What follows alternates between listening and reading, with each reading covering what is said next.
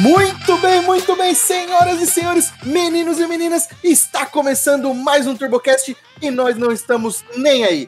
Eu sou o Guedes e a minha bolsa eu quero da Louis Vuitton. Eu sou o Rômulo e o meu não é bolsa, é pistão. Eu sou o Camilo e Supra é muscle car japonês. Eu sou o Woody e hoje vou trocar ideia com o cara que quebrou a cama no primeiro rolê de hotel. Eu sou o Estevam e suspensão a ar é vida. É isso aí! Só passando também para lembrar vocês, nossos queridos ouvintes, de deixar aquele like, dar curtida na nossa, no nosso conteúdo no Spotify, no Instagram, nos sigam nas nossas redes, deem aquele like bacana e compartilhem o nosso conteúdo com os amigos e família também. A gente depende bastante disso para continuar evoluindo nosso conteúdo. E qual que é? Qual que é? Arroba quem?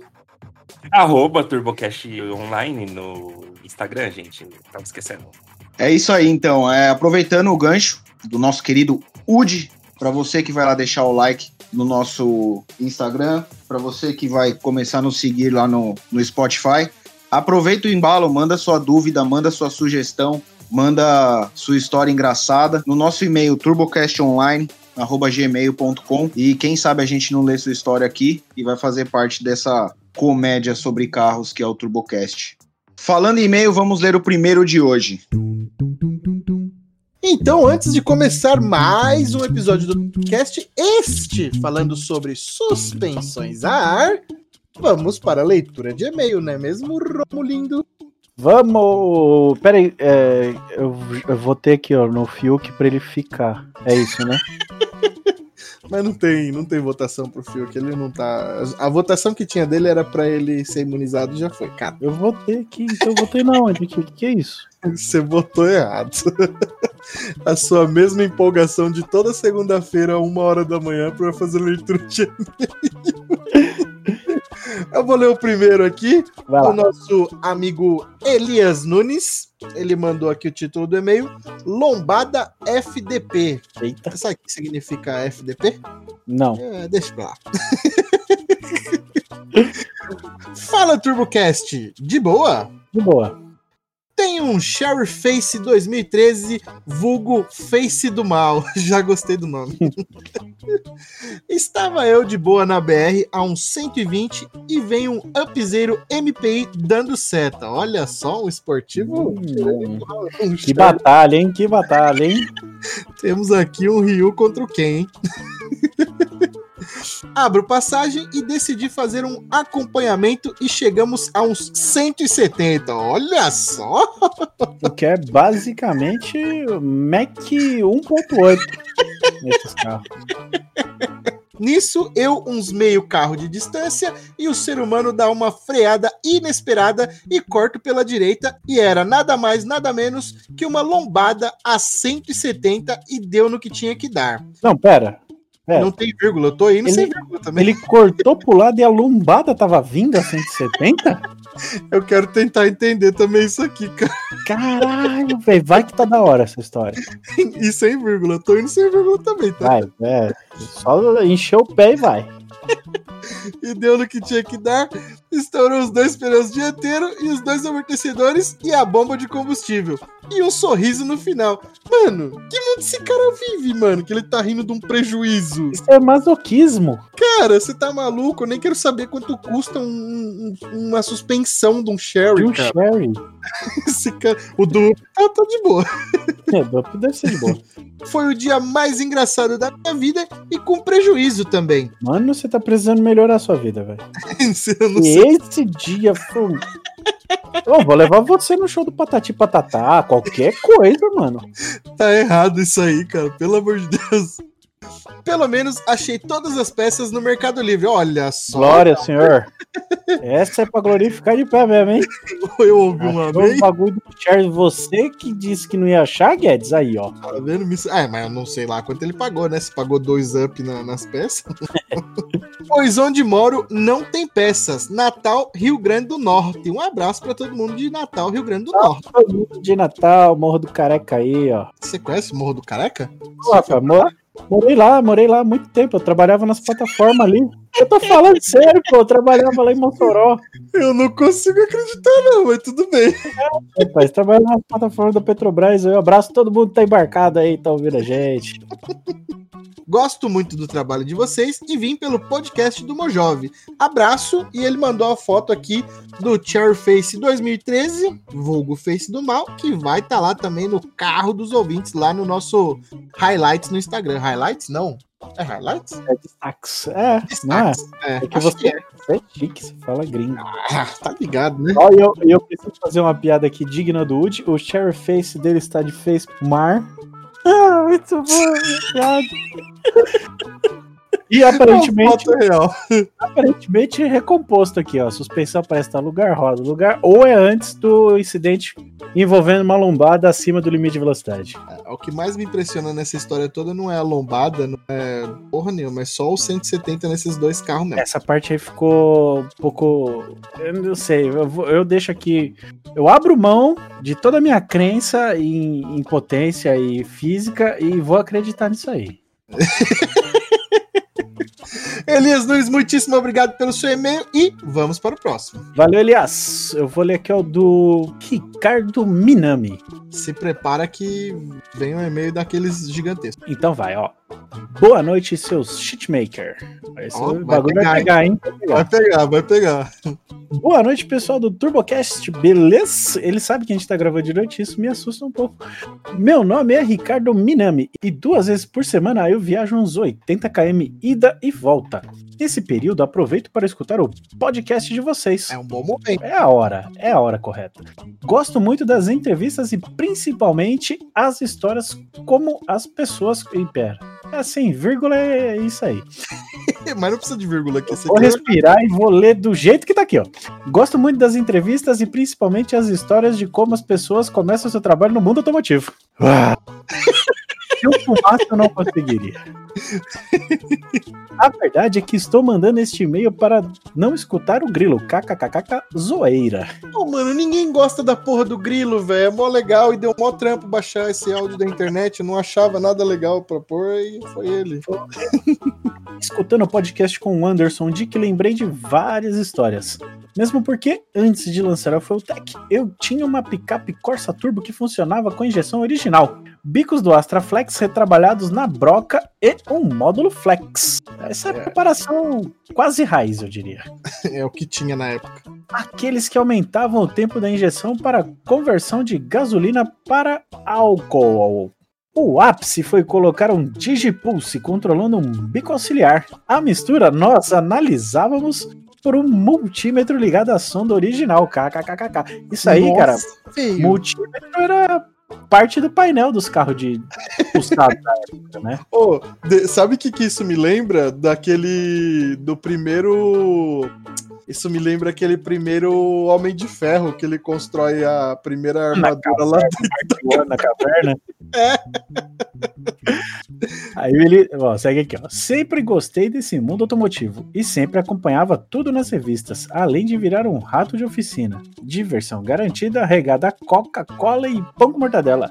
Não, não podemos esquecer das pizzas. É. Porque se o, o expediente estendia na oficina, tinha que ter pizza. Ou quando a gente começou a turbinar a BMW do Pinão, a gente foi um pouquinho mais Nutella e a gente pedia coxinha em dobro do ragazzo. Ah, mas é tão importante, tão válido quanto. Fazer um resumo porque já está extenso, tá mesmo? Mas enfim, trabalho há muitos anos como personal trainer. Sou de São José do Rio Plex, São Paulo. Eu trabalhava em uma academia aqui na cidade. Eu vou ler do jeito que tá, eu juro por Deus. Eu trabalhava em uma academia aqui na cidade de na cidade e um dia o do- não dá. Vai de novo. Eu trabalhava em uma academia na cidade e um dia um dos donos chegou em mim e disse: Aí vem uma vírgula, graças a Deus. Olha, eu gostaria que você treinasse o meu primo, blá blá blá blá blá blá blá, que é o, olha só, Guedão, Kaká Daúde. Olha só, o cara foi personal trainer do Kaká, viado. Daúde, maluco. Aí ele, ó, manda aqui. Pensei, putz, agora sim, vou ter um aluno com quem eu vou poder conversar de carro. KKKKK. Acompanhei de camarote a transição da Pro 1 FI. É, eu não lembro, não sei como fala. É Pro One? Fi? Não sei. Acho, é, acho que é, é Pro, Pro One FI de Fuel Injection. Eu vou ficar só como Pro One. Eu conhecia só como Pro One. Da Pro One. Acho que era assim que se chamava. Para as FT 250, 300, 400. e depois a transição e o protótipo da 500, que estava instalado no Astra do Kaká, que por Ó. sinal era impecável. PQP. Bicho que anda com morcego acorda de cabeça para baixo, não é mesmo? Até hoje eu tenho um Golf GTI MK4 que instalamos uma FT350, Bicos Deca 80 e uma Walbro 255, que na época o Kaká trouxe para mim dos Estados Unidos. Olha só, as más companhias sempre influenciando o cidadão de bem a fazer cagada. Paguei tudo em treinamento. Aquela. Eu quero ver o dia. Eu quero que um dia eu possa pagar as coisas com podcast, cara. Valeu, pessoal. Mando mais e-mail contando mais histórias. Parabéns a vocês e sucesso. Que da hora, mano. Que história da porra, mano. O cara é ouvinte e foi treinador do Kaká, mano. Brabo isso, né? Da hora, da hora, da hora. Faz um Vamos- Kaká ouvir nós aí também. A gente sabe o que a gente tem que fazer, a gente tem que convidar o Kaká pra participar aqui e lembrar do Ricardo quando estiver falando do Kaká. Boa.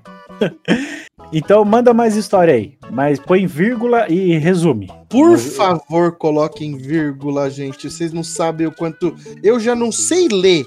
Vocês ainda fazem eu ler sem vírgula, cara. Manda foto do seu carro, mano. Faltou, faltou foto aí do Golfão. Então, muitíssimo obrigado, Ricardo, por este e-mail. E bora pro episódio? Pra você poder ir dormir e eu jogar minha partidinha? Sim, senhora. Então, bora pro episódio.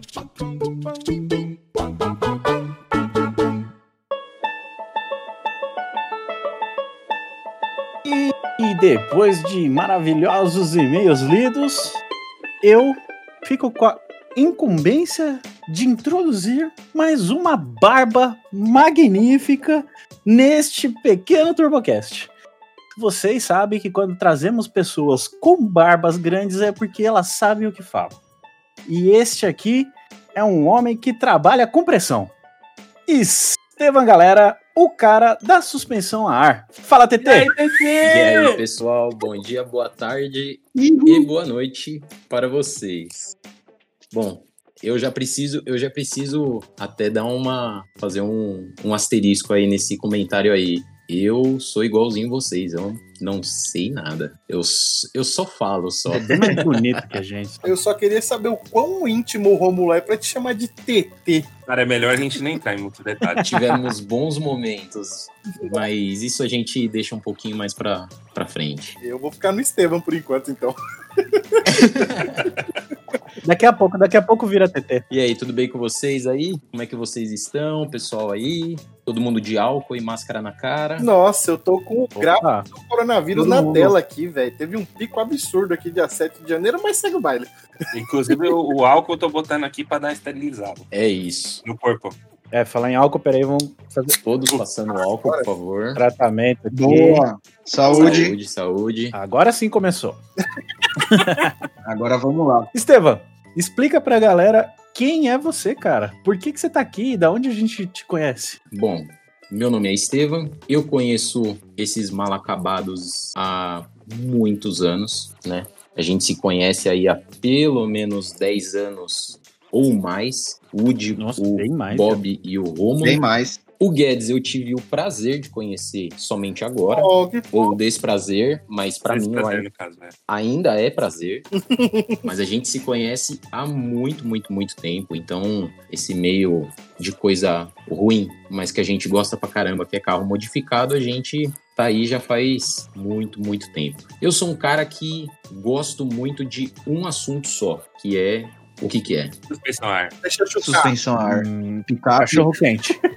Suspensão a ar. Purê de batata. Também. Nossa, purê de É batata é muito bom. muito bom. Eu falei que a gente ia chegar no pique. Já é aí, ó, já é o Foi próximo mais rápido do que eu imaginei. Eu falei.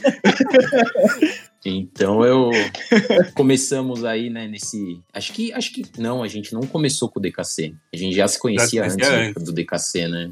Antes Opa, tinha RT. Exato, Racer Tuning. É, é verdade. Bom, me tornei esse cara meio meio freak assim da, da, da suspensão durante os anos, né? Mas mais na curiosidade, né? E aí agora eu consegui transformar isso como um, um meio de vida mesmo. né? Então você trabalha com suspensão. Trabalho, trabalho. Trabalho no meio já, assim, é, eu posso considerar pelo menos 10 anos da minha, da minha vida.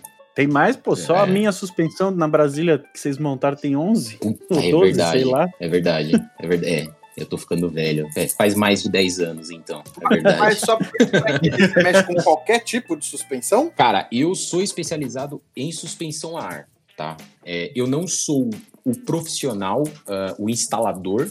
Eu gosto de instalar, eu faço minhas instalações, meus carros, carro de amigo e Hum, tal. Bom saber. Mas, né, Romo? Né? A gente vai chegar nesse ponto, Romo, calma.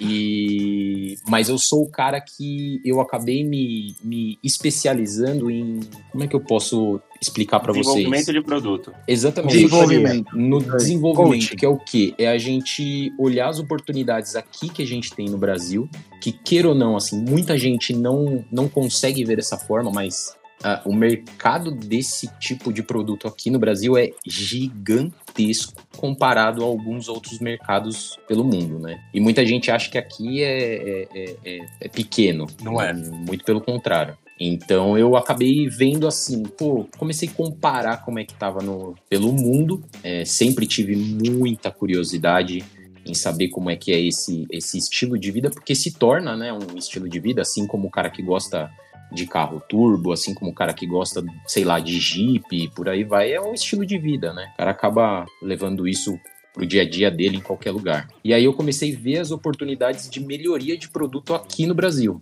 Pô, por que que os caras lá do outro lado do mundo, no Japão, por exemplo, fazem de tal forma um produto e aqui no Brasil a gente não faz? Não, vamos, vamos ver de fazer, entendeu? Então, basicamente é isso. Não sou o melhor do mundo, não sei tudo, ninguém ninguém sabe tudo, né? Eu só sou um cara muito curioso e muito apaixonado pelo, pelo assunto. Você fica antenado no que tá acontecendo lá fora pra trazer pra cá. Basicamente. Ou então eu começo a ver dificuldades que, que o pessoal lá fora passa. Por exemplo, a, a gente vai entrar nesses assuntos, mas é, dificuldades que os gringos passam, que tem uma baita história comparado ao, ao que a gente tem aqui, né? Assim, em termos de tempo mesmo de produto no, no, no mercado. E eles ainda têm ó, certas dificuldades e eu tento prever isso aqui no Brasil e minimizar essas dores de cabeça. Vamos, vamos ser bem sincero, assim, bem simples, come- né? você, tipo, vai antever os BO. Exatamente, exatamente. Porque também, cá entre nós, como qualquer coisa que a gente faça no nosso carro, sempre vai dar BO, que é, é o que acredito que todo mundo que esteja ouvindo é, é, já ouvindo o podcast já ouviu de algum amigo ou já passou por isso. Puta, minha suspensão ar dá dor de cabeça, minha suspensão ar dá problema. Cara, desculpa, dá.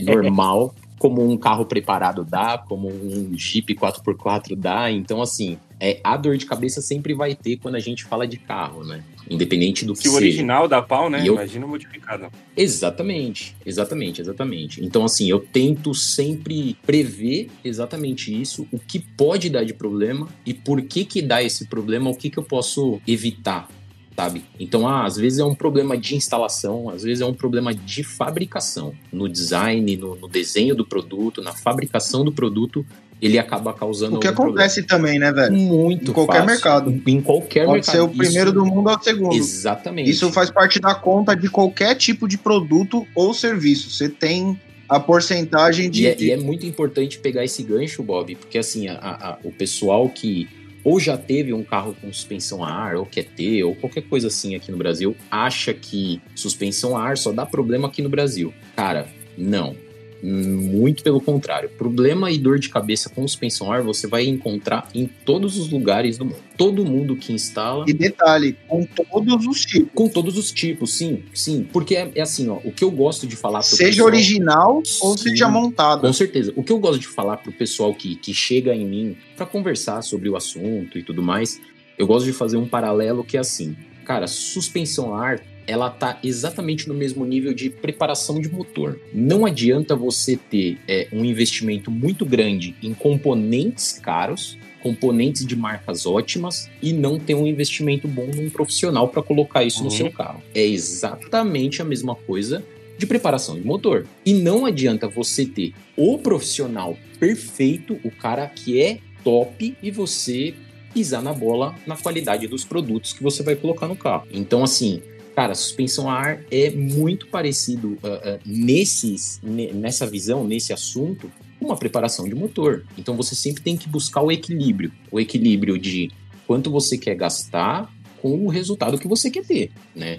Então é, é esse puta, é um desafio que, para quem trabalha no meio, é um desafio diário. Né? A impressão que eu tenho é que assim, a, a, a parte de suspensão a ar a gente não chegou no produto definitivo, na receita definitiva. Então é um treco que está evoluindo e como tudo que está evoluindo, dá problema, vai sofrer modificação, tem que ter atualização. Eu acho que não tem receita isso. É, né? eu acho que para nada, né? Porque até ser humano dá pau, né? Então, mas se você pegar uma suspensão tradicional McPherson da vida, é o mesmo há 80 anos. Então o cara sabe de cor e salteado Ah, como sim, é que mas faz também dá aquilo. problema. Não tem o que mudar. É a mola com o amortecedor e tal, não sei o que, lá, lá, Mas lá, também acabou. quebra, também dá problema. Sim. Mas eu, eu, aí eu, cai no eu que entendi você o tá que o. falando, de tipo, a, a suspensão é a pica da galáxia, mas o instalador não é o melhor que tem. Nem sempre. Às vezes é desgaste, é a forma que é o que é utilizado, Exato. tá ligado? Às vezes o cara quer Exato. ter um carro espancado e o cara mora no meio da roça, mano. Exato, exato. Aí, a hora que ele entra na estrada de terra, ele não tem mais paciência de andar devagar. Aí levanta a suspensão no máximo, o carro fica duro, feito um pedaço de pau, e ele sai varando lombada e tudo que tiver no meio da terra. Você acha que a suspensão de um cara desse vai aguentar? Com certeza. Igual do cara que toma cuidado. Ex- Não vai, ex- velho. É exatamente isso, Bob. Eu acho que o que o Bob falou é, é exatamente isso. Eu acho que assim, como qualquer outra modificação que a gente faz no carro, aí mais uma vez eu traço o paralelo para carro turbo, que não tem nada a ver com o mundo de suspensão ar, mas só para o pessoal que não está inserido no mundo de suspensão ar começar a entender. Que é o quê? É a pessoa que ela, ela, ela entra nesse mundo para fazer isso no, no carro dela, ela também tem que ter uma noção do que, que ela tá colocando no carro. Ela não precisa ser um expert no assunto, mas ela tem que ter aquela noção exatamente das limitações que o carro vai ter. Então é isso que o Bob falou. Pô, o cara colocou suspensão a ar. é, tem algum problema andar em estrada de terra? Nenhum, não tem. Só que você não vai rodar com o carro com suspensão a ar numa estrada de terra como você estivesse rodando com o carro original. Entendeu? Da mesma forma, tem as suas preocupações e seus estilos de dirigir para um carro turbo. O cara não vai dar na chave no carro turbo e vai sair cortando, cortando o giro do, do, do carro 7 horas da manhã num dia frio. Então, é, são coisas que, assim, é, falta um pouco de curiosidade de quem, de quem gosta desse assunto e quer ter no carro, ah, saber desse- de alguns detalhes assim antes de colocar no carro. Porque senão a pessoa se frustra e coloca a culpa na suspensão ar e às vezes a gente ouve e fala, puta, cara, mas assim, desculpa, não é problema do errado. É, não é problema no produto não, cara. Sabe? E é ruim, não é, não é legal você chegar pro cara e falar, puta, cara, desculpa, mas o problema tá em você, não tá no produto, não tá no, no- no seu carro, sabe? Então é a minha missão mesmo, assim, uma coisa que eu gosto muito até de falar, inclusive os, os meninos aqui sabem, é que eu gosto muito de instruir o pessoal, eu gosto de tirar dúvida, eu sempre gostei de conversar sobre o assunto, justamente para isso, que eu acho que quanto mais a galera tem em- em informação, mais fica tranquilo, sabe? Até pro cara ter certeza se ele quer ou não. Você tinha um, um fórum que você participava ou era dono, não tinha, que era, tinha muito material sobre suspensão a ar, não tinha? Tinha, tinha. Eu, é, na época, na época que da, da- dos fóruns no Brasil, a gente tinha o Suspensão a Ar Brasil, né? Que foi uma iniciativa minha e do Arvid na época. Inclusive, pro crer, pessoal que conhece o Arvid, é, e isso vocês podem perguntar pra ele, tá? Isso daí pode perguntar pra ele. Eu fui um dos caras que encheu o saco dele demais pra ele abrir a cabeça dele pra começar a olhar suspensão a ar. Eu conheci um Arvid que falava muito mal de suspensão a ar. Eu sou da época que o Arvid era só coilover. Eu Então, também. assim, é, eu fui um dos caras que falava, não, cara, pelo amor de Deus, não, vamos, confia em mim, confia, confia no que eu tô te falando, dá pra ir. E aí, obviamente, o tempo passou, o Arvid fez, né, a- a- as suas pesquisas, ele começou a entender como é que funcionava as coisas e começou a gostar, assim, do produto. E claro, assim, é, não é porque o cara gosta que ele vai montar tudo com suspensão a ar, claro que não. Mas aí, quando ele começou a trabalhar com isso de fato, aí a gente é, criou esse, esse fórum, né? Esse fórum tinha muito conteúdo da hora, que era bem aberto, né? A gente não. Eu sou do, eu sou um cara que tem o pensamento que assim, é, eu não guardo segredo nenhum sobre o assunto pra mim, sabe? Ah, não, é, você tem que me pagar pra eu fazer tal coisa é, é exclusiva no seu carro. Não, cara, não é assim que funcionam as coisas, sabe? Pelo menos na minha opinião. Ó, eu tenho umas, umas dúvidas aqui. É, Sim, talvez a primeira seja um pouco polêmica. por favor, eu gosto assim. então vamos lá. Qual que é a melhor marca de, de suspensão? Eu queria mandar uma de um pouco antes, pode? Mas eu quero Sim, ver a mano. resposta minha também. Não, não, eu falo, eu falo. Sim, sim. Mas eu acho que a sua, a sua vem depois da minha. O que, que compõe uma suspensão a ar? O que, Bora. o que, que é uma suspensão a ar? Pra galera que não conhece. Tó, então vamos lá. É, basicamente, o que, que é suspensão a ar? Tá? Vamos começar do, do, do começo. O que, que é suspensão a ar? É você substituir é, ou adicionar né, ah, bolsas de ar no lugar das molas. A gente tem algumas, algumas aplicações diferentes, né? Eu vou tentar ser o mais conciso possível nisso daí para não ficar papo chato. Que é o quê? A gente pode adicionar junto à suspensão original bolsas de ar. Então o carro vai ter ou feixe de mola ou as próprias molas e bolsa de ar. Isso se tornaria uma suspensão auxiliar que a gente chama. Isso daí geralmente o pessoal usa para carga, quando o carro carrega peso, coisa assim. Exatamente, exatamente. Sempre para nivelar o carro. Isso já não tem nada a ver com rebaixar o carro, deixar o carro baixo e tudo mais. E a gente tem a substituição das molas, ou do feixe de mola ou das molas. Nesse caso, ele ainda pode ser para carga quanto para estética, para abaixar o carro, para rebaixar o carro, deixar ele baixo e tudo mais. O que compõe é, esse sistema? Então, primeiro a gente está falando das bolsas de ar, que é o principal, né? É, essas bolsas de ar elas pre- precisam ser infladas e ter a, a possibilidade de você tirar esse ar das bolsas, né? Então a gente tem as, as bolsas de ar, conexões pneumáticas, mangueiramento, e isso daí já também já tem várias, ah, vários caminhos que você pode seguir, mangueiramento flexível, mangueiramento rígido, né? Tubos rígidos e tudo aí e tudo mais. A gente tem que ter uma, uma um controle desse fluxo de ar. Então esse controle ele pode ser desde manual, é, com literalmente aquelas torneiras né, hidráulicas, pneumáticas, que são torneiras. A gente pode ser controlado até por válvula, estilo válvula de pneu, tá? Você infla por aquela válvula e aperta ela no centrinho, sai o- a pressão. E a gente tem válvulas é, eletropneumáticas. É, dessa forma, com, eletro, com válvulas eletropneumáticas, a gente consegue ter um controle remoto, ter um gerenciamento e por aí vai. É, a gente precisa ter, é, na grande maioria dos casos, um reservatório de ar. Então, em algumas suspensões ah, originais, aí a gente já passa para suspensão a ar original nos, nos veículos.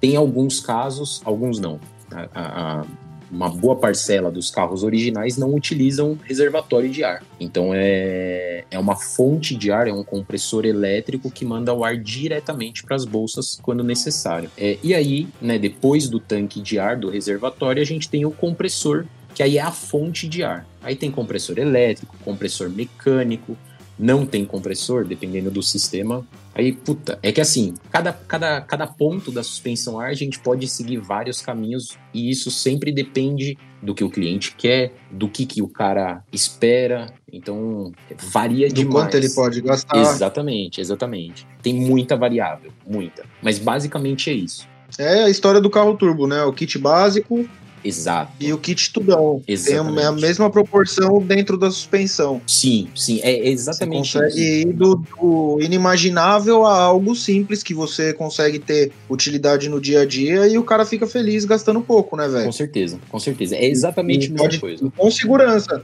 Não, não tem. Por isso que eu acho que é, é até complicado falar, eu acho, qual que é a melhor suspensão, É, é, é- é, qual a melhor marca, ou qualquer coisa desse tipo, porque eu acho que vai muito de acordo com, com o cliente, o que ele espera, como ele usa. exato. Então não tem como ser. E é difícil. não necessariamente o que é melhor pra mim é melhor pra você, tá ligado? Então é foda aí. E outra, não, e aí eu vou falar assim, não é porque eu quero ficar em cima do muro, porque também não, não sou desses. Mas eu concordo, eu concordo também, por quê? Porque não existe uma marca, é, é, é, vamos colocar bem generalizado, não existe uma marca de suspensão ar que ela engloba todos os veículos. Isso não existe. Então, por exemplo, existe uma marca que ela é especializada ah, no seu catálogo em veículos europeus. Outra marca ela é especializada em, em veículos asiáticos. Outra marca, ela deixa, deixa todos esses carros ah, ah, mais, como é que eu posso dizer, mais padrão, ah, de lado e ela é especializada em 4x4. Então, assim, cada marca ela tem o seu, o seu nicho. Tem vários nichos, então, dentro Tem, do, do Tem, mercado de, de suspensão. Aliás, tem várias finalidades, né? Assim como os carros. com certeza. Aí a suspensão acaba tendo que se adaptar para a finalidade do carro. Com também. certeza. Até se a gente for parar para pensar, é, suspensão a ar, é, ela tá no nosso dia a dia já faz um bom tempo, tá? É, ônibus, é, caminhão. Caminhão. Então, É. cara, para vocês terem uma noção, isso, isso eu não, não sou entendido a ponto de, de, de falar qual, desde quando. Mas os metrôs e os trens Também. de São Paulo, é, eles são com Eles fazem suspensão a ar. Então, É que eles nivelam com a plataforma, né? Exatamente. Então, assim, suspensão a ar, ela, tá, ela, ela é muito mais segura do que todo mundo acha que é, entendeu? Então é a mesma coisa você, como a gente brincar aqui, fazendo paralelo mais uma vez. Pô, carro turbo quebra? Quebra. Tem carro turbo que não quebra? Tem também. Então, assim, suspensão a ar dá problema? Dá. Mas tem muita suspensão a ar, muito carro com suspensão a ar, ou veículo, que não dá problema, entendeu? Então, por exemplo, o conceito da suspensão a ar não é um conceito ruim. Porque senão não estaria na- nas rodovias ah, ah, ah, carregando 40, 50 toneladas em cima, diariamente. Ou passageiros, né? entendeu? Ou passageiros, exatamente. É, ou vidas, exatamente. Então, assim, é, é, é, a gente sempre tem que dar essa balanceada. Claro, desde que seja feito de uma forma consciente, porque é o que eu falo também, né? A gente tem que, quando a gente fala de suspensão ar, a gente não tá falando de coisas estéticas. Então, se dá problema, pô, é, é um item de segurança, né? A gente não tá colando um adesivo no carro que ele pode descascar, que ele pode. Não é uma coisa cosmética, é uma, uma, uma parada de segurança, né? Então a gente tem. A gente que trabalha com isso e quem compra também é, é, tem sua parcela de, de, de, de responsabilidade de onde ela tá comprando, é, é, por qual meio, se ela tem alguma referência, se ela não tem. Então todo mundo tem que se responsabilizar por isso, com certeza, né? Porque é bem segurança isso daí, né? É, é muito fácil colocar a culpa. Ah, não, é suspensão a ar que não presta. Não, calma lá. Pera lá. Onde você comprou? Exato. Porque aí você vai ver o cara que falou isso. O cara comprou uma suspensão a ar que já passou quatro vezes pelo Mercado Livre. A suspensão a ar, a exato. data de, de. A bolsa foi usada pela primeira vez em 2009, tá ligado? A bolsa já tá. Esteve em Golf, esteve em Celta, É. esteve em carro de uma tonelada e de meia tonelada. É. Aí o cara vai e monta com, com, com o Zé do, do, do, do, do sei lá do que. e aí o carro dele quebra e fala, mano, suspensão a ar não presta, porque se tivesse mola não tinha dado problema. E o pessoal, assim, é- é- é- e aí eu Como não, que você vai explicar pra um cara desse e aí eu, eu não que quero o problema é eu ele? não quero parecer fanático, mas nesse meio, trabalhando com suspensão ah, já há uns 10 anos, o que eu já vi de mola quebrada, eu não. Opa, tem amigo Não- próximo nosso, né? Que quebrou mola na marginal. Exatamente. Então, assim, problemas acontecem, cara. Você não quer ter problema, nem compra carro, cara. Você vai, Deixa original. você vai ter problema com outras coisas na sua vida, mas pelo menos com carro você não, não vai ter. Porque até o original mesmo, eu já nem falo pra comprar o carro. Porque carro também vai quebrar, mesmo original ele vai quebrar, né? É, mas assim, também não- a gente não pode falar que o negócio é dor de cabeça 24 horas, não é? Não é. Eu acho que a gente tem que ser pé no chão nisso daí também, né? Não, até porque, meu, eu acredito que assim, a maioria do pessoal que tá escutando a gente aqui conhece. Antigamente você ia falar, ah, conhece pelo menos uma ou duas pessoas que tem carro com suspensão a ar. Provavelmente o cara que tá escutando a gente é o cara que cola no posto. E no posto que ele cola, certeza que metade dos carros são su- suspensão a ar e a outra metade não é. Sim, É sim. suspensão fixa, Uhum. ou é turbo, ou é espancadão. Uhum. E desses aí, quantos quebram? Quantas vezes no ano quebram? É, é. Então, assim, é, é um número muito, uma parcela muito pequena pra julgar hoje em dia, né? Sim, Eu sim, digo, sim. Porque hoje em dia já evoluiu muito, tem muito carro é, com suspensão montada, não vamos nem falar no caso de original, vamos pra linha de, de personalização Uhum, mesmo, uhum. e estética e tudo que for desse tipo, mas, cara, tem muito carro na rua com suspensão. Não, tem, muito. tem, E tem. se o bagulho fosse ruim, não teria metade, velho. Não, e isso É simples assim. Eu concordo, concordo plenamente. É exatamente isso. E assim, a gente vem reparando que é de uns anos pra cá. E não é só no Brasil, tá?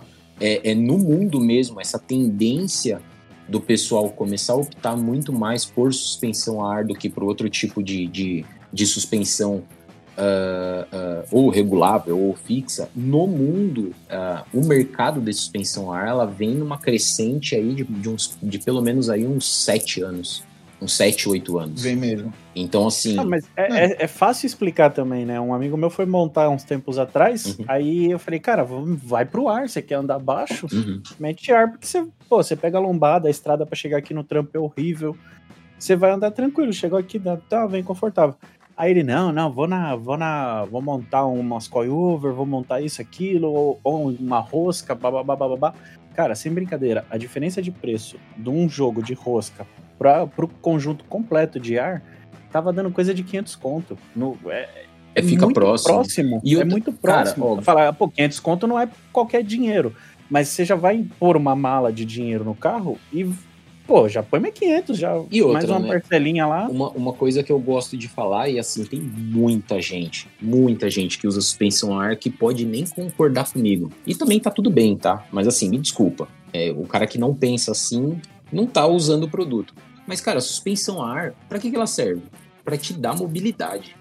Pra te dar a possibilidade de você andar baixo quando você quiser e andar alto quando você quiser ou quando você precisar. Nossa, exato. Então, assim, suspensão a ar no meu carro há muito tempo atrás, exatamente por causa disso. Eu não conseguia guardar o carro rebaixado na garagem, mas queria andar com o carro baixo. Então eu ia andar é, cara. com o carro baixo, ia guardar, levantava pra guardar, cara. E assim, e, não, e desculpa, desculpa, assim, eu peço desculpa pro cara que não, não, não entende isso ou não quer entender isso. Mas, cara, isso não é errado nem um pouco. Isso é o mais certo que você tá fazendo com a suspensão, sabe? O cara que gosta de bater no peito e falar, não, eu não levanto meu carro, meu carro anda arrastando. Tudo bem, é, é o seu. É, o É seu, é a sua opção. Tudo bem. De verdade, e, e sinceramente mesmo, eu não, não julgo mesmo. Mas Eu assim, até admiro. é, Até admiro o cara sim. que consegue. mas assim, cara, suspensão ar ela serve exatamente para isso. Então assim, você tem um carro que você quer colocar sua mulher, seu filho, mala pra caramba e sua sogra e continuar viajando com seu carro baixo, você vai fazer. Aí você tá andando sozinho com seu carro, você vai andar na mesma altura. Aí você vai para um mercado, enche o porta-mala de coisa, você vai andar com o carro na mesma altura. Você chegou em qualquer lugar que nem vai guardar o carro, você não consegue entrar com o carro na garagem? Não, pô, suspensão a ar serve para isso. O cara que usa suspensão a ar e, não levanta o carro, ele não tá usando a suspensão a ar. É, mas É tá de simples, ele pista, né? Exatamente, ele gastou um dinheiro que ele não tá usando. Então eu parto desse princípio, cara, suspensão ar para que que serve? Para te dar mobilidade. Você precisa dessa mobilidade no seu dia a dia? Se você não precisa, talvez nem precise da suspensão ar, entendeu? Eu gosto sempre de fazer assim porque às vezes as pessoas acham que precisa da suspensão a ar simplesmente porque tá na moda, porque o círculo da amizade dele tem e às vezes não é o que o cara quer. A gente sabe que tem muita gente perdida nesse meio de carro modificado que o cara não sabe para onde ele quer ir, o que que ele quer, entendeu? Eu gosto, eu gosto de trocar uma ideia desse jeito que a gente tá conversando para abrir esses caminhos para as pessoas, sabe? E, e, o, o TT, Oi. o que, que você dá de dica assim para quem quer começar agora? Meu primeiro carro, ou não, não é o primeiro carro, mas o cara sempre teve suspensão fixa ou regulável de rosca, e fala, ah, vou montar meu primeiro kit ar. Ó, a primeira dica que eu falo, que eu acho que é o. o aí hein, começa a entrar a responsabilidade do dono do carro. É, ninguém tá te obrigando a você ser o perito no assunto. Mas você tem que ter um mínimo de conhecimento do que você tá colocando no seu carro. E do que você E eu quer, não tô né? nem falando. É, exatamente. E não tô nem falando de marca, tá? Mas assim, é exatamente isso. Ó, eu quero colocar suspensão a ar no meu carro. Pera aí, antes de eu, de eu colocar o carro numa oficina e mandar colocar, o que, que é a suspensão a ar pro meu carro? Ó, são as quatro bolsas. O que, que são as quatro bolsas? Vai.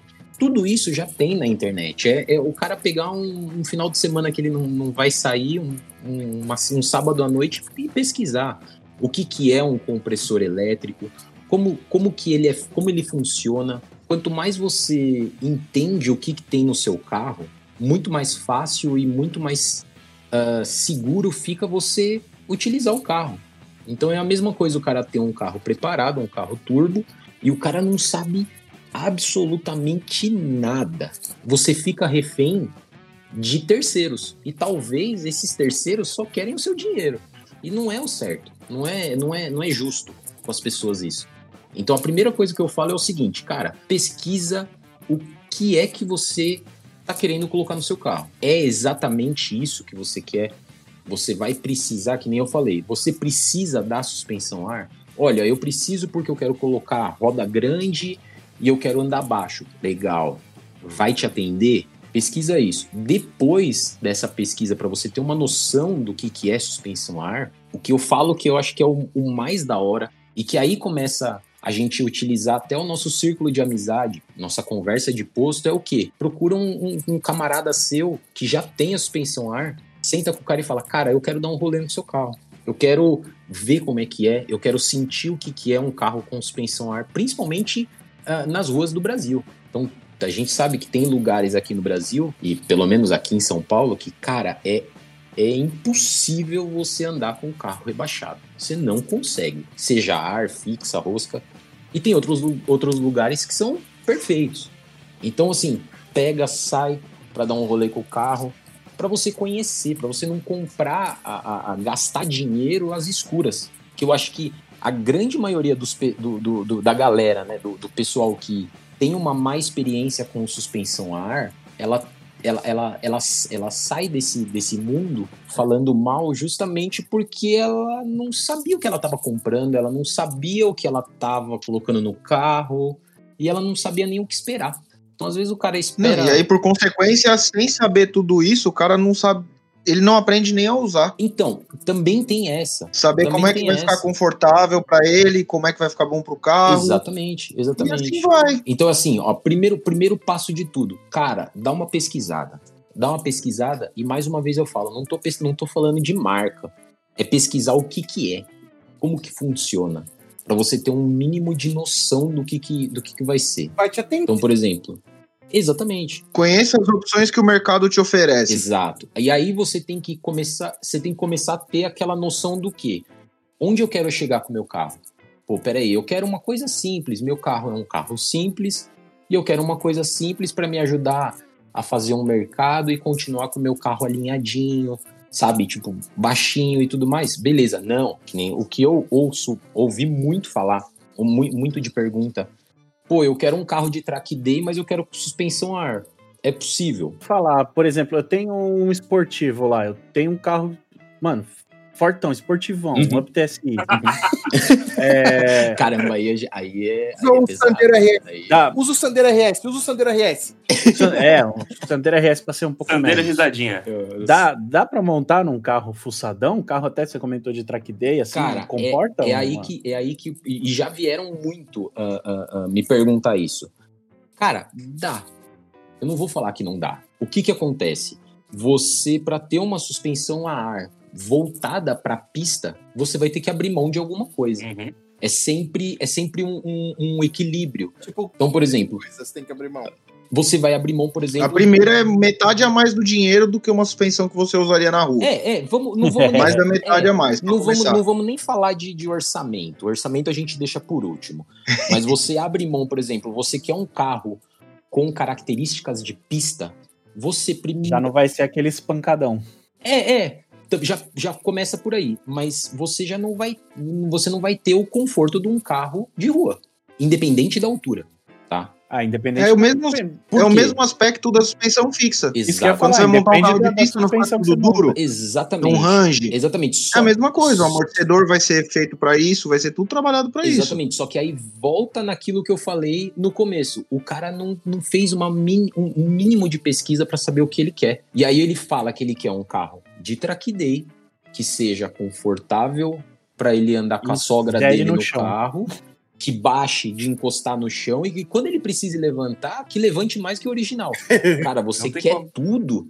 Não tem como. Então, você sempre vai ter que sacrificar um, um, um ponto oposto ao que você que você quer se, se- é, é, que fique bom. Então, por exemplo, existe a possibilidade de eu montar um carro hoje de pista, 100% de pista, com suspensão a ar? Sim. Esse carro ele vai ter um curso de suspensão a ar curtíssimo, baixíssimo, porque eu não quero que o carro levante muito nem que abaixe muito. Eu vou querer que ele fique 100% perfeito nas características de, de, de, de dirigibilidade ah, em uma altura só. Os amortecedores eles precisam ser ah, específicos para esse caso, porque nessa situação a bolsa de ar ela vai trabalhar exatamente como uma mola. Ela vai ter uma. Eu posso fazer, posso fazer uma pergunta de curioso Claro, nesse ponto? claro. No, no caso de uma suspensão voltada para a pista, no caso de um truck D, vamos dizer, Uhum. é, o amortecedor teria que ser um amortecedor de dupla ação para que ele não, não, não levante tanto quando apoia numa curva, por exemplo, para que, que tenha um pouco mais de pressão ali na, na- no curso, para que ele não dê aquela levantada na patinha, para não, não dar aquela pendulada no carro na entrada da curva, ou não tem nada Seria, a ver? seria, seria o ideal. Eh, Vamos falar assim, ó, vamos esquecer co- completamente a parte orçamentária. Uhum. Por que que, por que, que é, suspensões ah, coilover padrão gringo ela tem aqueles ajustes de dureza? É justamente para esse, pra esse- esses casos. Então, por exemplo, vamos colocar uma situação é, é, é, hipotética aqui. Vamos esquecer dinheiro e vamos, vamos montar esse Sandero RS. É, com quatro amortecedores que me possibilitam é, é, facilmente deixar eles com uma, com uma rigidez braba para a pista. E eu consigo tirar essa carga desse amortecedor para tornar ele um pouco mais macio, eu consigo ter um carro misto, tranquilamente. Eu consigo tranquilamente ter um setup é, sem precisar desmontar o carro inteiro para chegar em Interlagos, rodar um final de semana inteiro com o pé embaixo, com suspensão a ar, e no domingo, no fim do dia, encostar nos boxes, voltar o ajuste dos amortecedores nas pressões mais leves, a carga mais leve, muito entre aspas falando assim para vocês entenderem, e eu voltar para casa dirigindo ele, que ele vai ficar mais macio do que ele estava na pista. O problema é que Que são aquelas torres strokers, né? Que a gente mais fácil pra galera visualizar entender, eu acho que sobre o que o Estevão tá falando. Eu acredito que seja naquela pegada da- das suspensões mais tops, que tem aquela torre, que ela vem igualzinho uma coilover, só que no lugar da bolsa, no lugar da mola, ela tem uma bolsa. Isso. Mas em cima você tem ajuste de camber, ajuste de caster e tem ajuste de dureza no amortecedor. exatamente, é que são aqueles amortecedores que tem aquelas borboletinhas em cima, geralmente, com os cliques, elas dão os cliques e tudo mais. Esse tipo de, de amortecedor, por exemplo, a gente conseguiria ah, colocar em, em um veículo e tornar esse veículo para uso misto, entendeu? O problema aqui no Brasil mesmo, em relação à suspensão a ar, que é, pelo menos na minha opinião, é a parte dos amortecedores, né? Que a gente não tem essa tecnologia, essa expertise de criar esses amortecedores desse tipo tão facilmente, né? Vamos dizer E o assim. custo para trazer de fora é absurdo. É, é absurdo, né? Qualquer coisa que a gente vai tentar trazer de fora é, é ridículo o valor, né? Hum. Principalmente quando se trata do assunto automotivo, né? É, também, também. Que aí ganha aquela Que taxa, também não é uma aquela, coisa fácil. ganha, é, ganha aquela taxa a mais da nossa, do nosso governo, né? É, Falou, Exatamente. vocês tocaram aí no custo. Sem ser um extremo, assim, que nem a do Sandero RS, que teria que ser uma puta suspensão, mas uma suspensão para um carro mais normal, do, do uso dia a dia, assim, só por estética, querer ficar aquela pá, pneu para lama, fazer o fitment ali O e tal. Uno Brasília igual G4? É. Quanto, quanto menos eu vou gastar no- nessa brincadeira aí? Aqui no Brasil, você fala. É. Ó, eu vou te. Eu vou. Como o, o, o Camilo mesmo já falou, cara. Se o cara quiser gastar 500 reais, ele vai dar um jeito e ele vai colocar suspensão ar com 500 reais. Mas vamos colocar ah, ah, de uma forma padrão e considerando tudo novo, né? Uma instalação. Eu colocaria que, assim, para um veículo de uso de, de- de- diário, né? De rua, a pessoa tem que se preparar aí para ter alguma coisa ah, de qualidade a partir de uns 4,5, 5 mil reais, tá? Isso Uhum. já, já contando a instalação, né? Ou seja, comprar o produto e sair com o carro ah, 100% montado, né? Funcionando. A partir disso daí, uns 4,5, 5 mil. Isso, vamos dizer assim, que quem a gente chama na preparação kits em padaria. É isso? Mas de qualidade.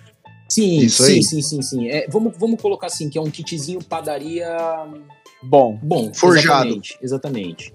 Com padaria Porque a forjada. gente sabe, a gente sabe que tem kits ah, bem básicos aqui no Brasil que tá que estão saindo na metade desse valor. Mas assim, é, quem já teve um carro com suspensão ar ou tem um pouco de conhecimento sabe que é um kit que daqui seis meses a pessoa vai ter que gastar uma grana para fazer um upgrade. Então assim, às vezes a pessoa não tem mesmo os, os 4, 4, 5 mil agora e começa dessa forma, né? Começa do básico e vai fazendo o upgrade que é uma coisa legal de se falar da suspensão a ar também, que não é porque o cara hoje comprou um kit básico que ele vai ter que morrer com o kit básico.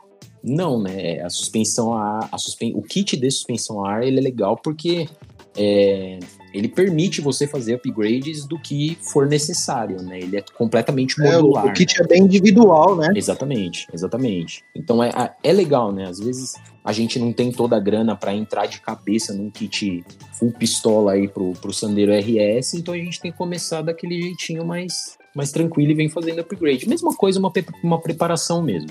É o cara que 10 anos atrás montou o kitzinho turbo original pra não quebrar e hoje em dia o carro é de pista. É, exato, quebra. exato. Ele foi melhorando. Não, e aí continua, ele continua quebrando, É. isso daí é normal. Não, é, aí- não, mas eu ia chegar agora no porquê de fazer o upgrade, porque é difícil o cara que fala, não, meu compressor tá bom, mas eu vou comprar um melhor, Não, não, tá não. ligado? É a mesma coisa que o cara fala, o cara fala, ah, não, tô andando de pistão original, mas o forjado tá em casa, tô só esperando voar tudo. é sempre assim, o cara espera quebrar, aí Sim. ele vai e faz upgrade, Sim, sim, sim. tá sim. ligado? É tipo uma desculpa pra, pra gastar um pouquinho. Cara, eu, eu, eu falo, eu, eu, eu brinco que o dono, o dono de carro modificado, independente do estilo dele, é aquele cara que quando era moleque na escola sempre deixava pra fazer o, o, o trabalho na escola, tipo, no dia que ele tinha que entregar o trabalho. Porque pra cuidar do Isso carro aí. dele é exatamente a mesma coisa. Ou eu preciso trocar de pneu. Cara, eu só vou trocar de pneu a hora que eu olhar pro pneu e tiver só o caco. Eu preciso trocar o compressor da suspensão a ar. Eu só vou trocar a hora que eu ligar e o compressor não, não fizer nada. Não encher. Cara, é assim, né? A gente. Eu falo que é. E assim, é, infelizmente, a nossa. Eu acho que já melhorou muito, já foi pior. Não, eu acho que já melhorou. foi pior. Hoje em dia eu acho que já melhorou pra caralho. Melhorou. Hoje em dia, eu falei brincando do cara que, que vai até explodir o motor, mas hoje em dia tem muita gente que anda anos e anos com carro turbo, por exemplo, com miolo original e compra tudo separado pra hora que parar o carro fazer tudo de uma vez. Não. E o cara nunca quebrou Ah. o miolo original. Por quê? Porque o cara sabe o que ele tem e sabe onde ele vai. Mas posso falar? Aí assim, ó. Ou esse cara, ele já se ferrou não se planejando antes, tá? Ou ele viu alguém se foder muito. Exatamente. Ou ele simplesmente. não, mas é exatamente isso. Ou ele simplesmente ele olhou e falou: putz, eu vou conhecer um pouquinho mais do que eu quero colocar no meu carro e eu vou saber exatamente o que, que é que dá BO e o que, que não dá. É esse O que, planejamento. que pode acontecer se der merda? Exatamente, é esse planejamento do pessoal dos carros turbo que você acabou de falar, que é o que a gente tem que ter para suspensão ar também. É esse tipo de cuidado que a gente tem que ter. Então, hoje, o cara que opta, em, por exemplo, o cara que opta, opta em colocar dois compressores trabalhando junto é, para um, um kit de suspensão ar normal, ou ele é um cara que ele já fritou um compressor antigo trabalhando sozinho indo pra balada e mostrando o carro pros amigos até o compressor pegar fogo, ou ele é um cara que ele pesquisou e entendeu qual que é a, pegada de ter dois compressores elétricos trabalhando junto. O porquê que eu tenho que ter dois compressores ou por que é melhor ter dois compressores trabalhando junto. É a mesma coisa. Porque o cara começar Agora, sem Eu com o meu sozinho aqui fiquei preocupado. Eu com um compressor só. Por que, que é bom ter dois? é justamente por causa disso. Porque você tem dois componentes trabalhando com metade da capacidade. Exato. A chance de qualquer um deles fritar é muito menor. Porque assim, compressor, É simples. compressor elétrico de suspensão a ar, ele trabalha seco. Você não, não, não coloca óleo, você não lubrifica, ele, ele é feito para trabalhar seco. Quanto mais tempo ele passa funcionando, mais quente ele fica. Quanto mais quente ele fica, mais fácil fica o desgaste interno dele.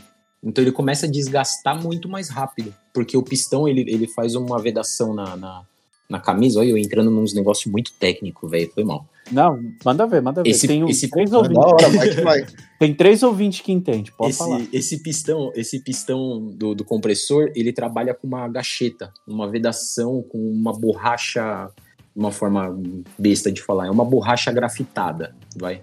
E é isso que faz a vedação para esse pistão formar o ar e a pressão para mandar pro, pro compressor.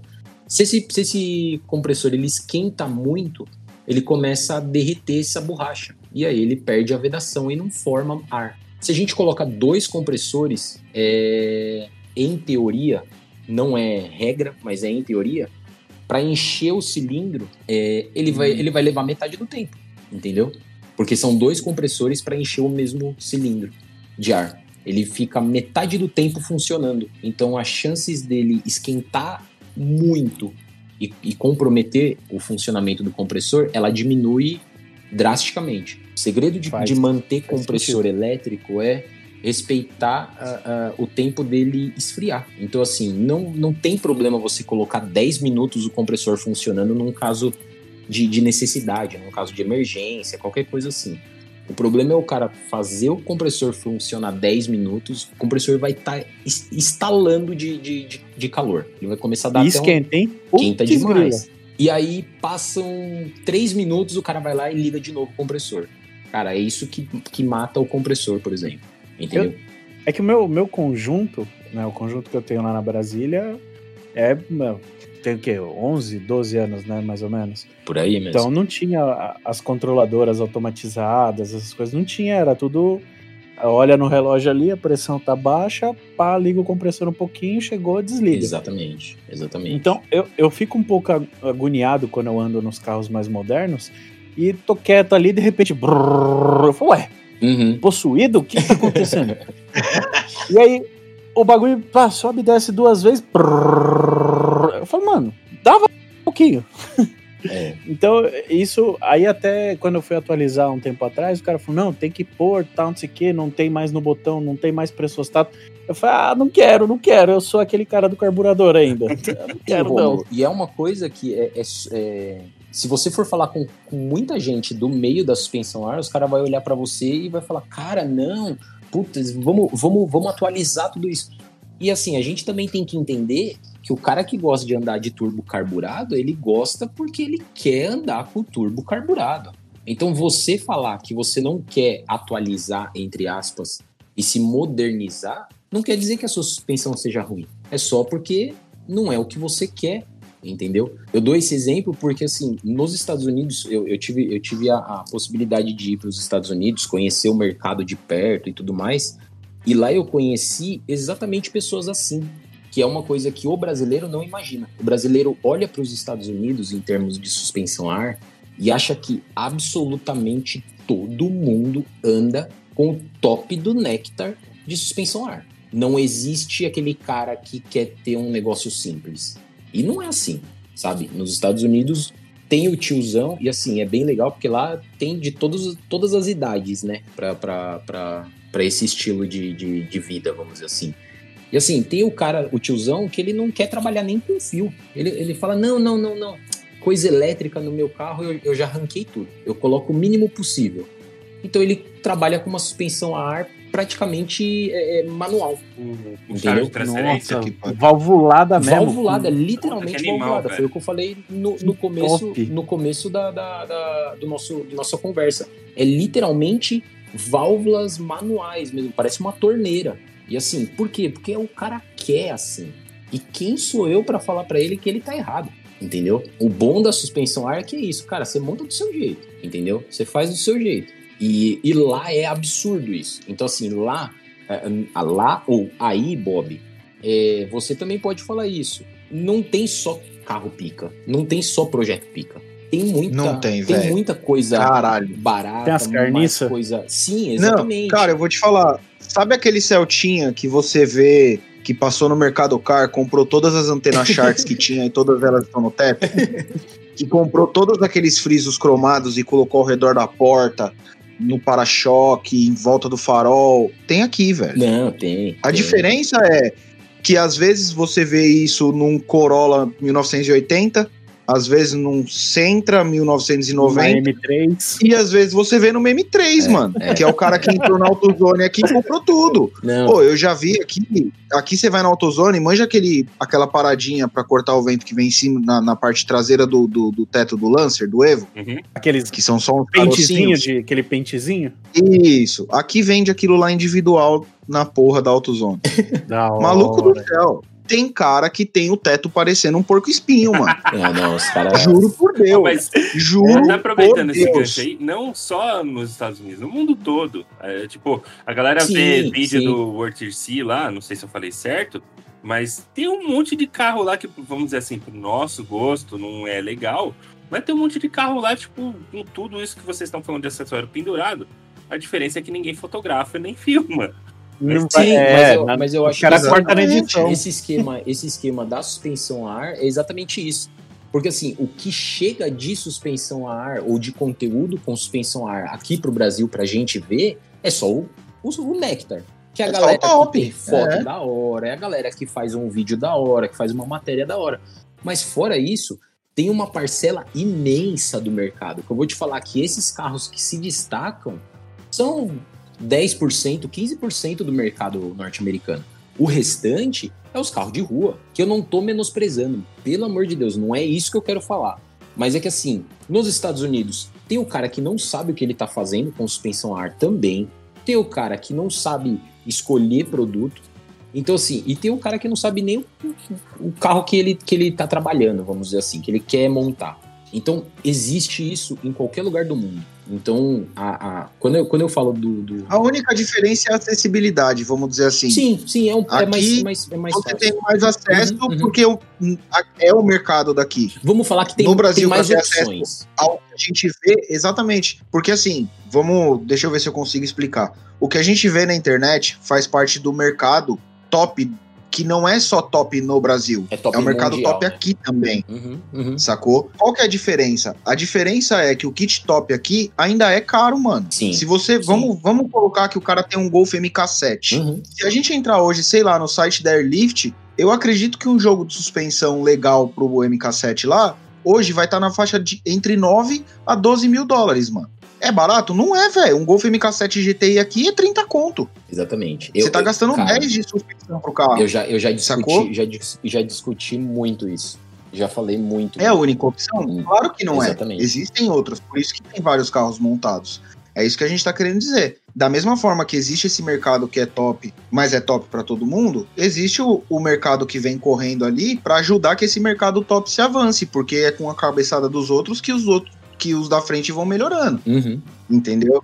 Então, assim, é, a diferença é, aqui custa 10 mil, só que o que custa 10 mil aqui hoje, no Brasil custa, cara, 90 pau. Né. Porque você tem 50 pau de câmbio, você tem 5 vezes de câmbio, depois você tem valor de transporte para chegar o material no Brasil, e aí você tem mais 60% até aonde eles quiserem para te taxarem para você ter o produto na tua mão. Então, o que aqui custa 10, chega a 90 no Brasil. Agora- então, a diferença é, é o acesso. Agora eu vou dar uma. Mas continua sendo caro. eu vou dar uma informação que muita, muita, muita gente não sabe. Vocês conseguem imaginar que o Brasil tem a suspensão a ar mais barata do mundo? Porra. Caralho, você jura? Juro. A gente tem a suspensão a ar mais barata do mundo, inclusive mais barata do que o, os China. E eu não tô menosprezando China, não, tá? China hoje é- é- é, faz muita coisa boa, tá? Sim, sim. Muita coisa boa. Mas a gente, o brasileiro, o mercado brasileiro, trabalha com kits ou produtos para suspensão a ar com um custo muito abaixo de qualquer lugar do mundo. Isso daí foi uma coisa que eu descobri e eu me assustei. Eu assisti um vídeo essa semana no, no canal do, do Júnior lá, o irmão do, do Igor do BR Clube. Uhum. E ele tava justamente no final do vídeo, ele tava falando, empresas brasileiras que queiram mandar suspensão aqui pro Japão, manda, porque aqui custa caro. Porque ele tava filmando um carro da Liberty Walk que tem um, tem um kit foda, que custa caro. E ele Muita- tava falando, falou, empresa do Brasil que quiser, entre em contato com a gente. Não tô falando pra dar nada de graça, não. Mas vamos negociar, quer mandar um kit pra cá, por quê? Porque ele sabe que dá pra usar, que é confiável, Uhum. que não é esse esse mito que dizem de que vai dar merda e de que não presta. E os caras querem. Por quê? Porque é caro, velho. É, é. E é ruim você ter opção só do top, que provavelmente é o que eles devem ter no Japão. Exato. Aqui nos Estados Unidos você tem outras opções, Uhum. mas e no Japão? Será que tem? É isso. É Se não tiver- isso. E assim, uma quando Aí você tá fudido. Cara, quando eu descobri isso, é, primeiro, eu- eu me assustei. Eu falei, cara, é impossível. E segundo, eu, eu assim, pintou um, um- um pingo de orgulho do brasileiro. Porque a gente sempre ouve falar que o brasileiro tira leite de pedra sempre. E na suspensão ar é, é assim, cara. Na suspensão ar, os produtos que são feitos no Brasil, que são fabricados no Brasil, a gente tem um, um- um- um valor que, se você chegar para uma marca norte-americana e falar, ô, esse produto aqui eu gasto X para fabricar, o cara vai olhar e vai falar, meu, você tá tirando. Com esse valor aí que você faz para fabricar aí, minha máquina nem liga. E, é- e é, é um fato, tá? Isso daí é, é- chegou num ponto da minha vida que eu acabei fazendo pesquisas de mercado para descobrir onde a gente se situava é, em relação ao mundo. E assim, a gente tem valores absurdos, tá? Então, para quem não sabe, eu trabalhei durante três anos e meio na, na Tebão Suspensões. E dentro da, da- dessa empresa, a gente tinha contato do mundo inteiro querendo comprar produtos justamente por conta do valor. Entendeu?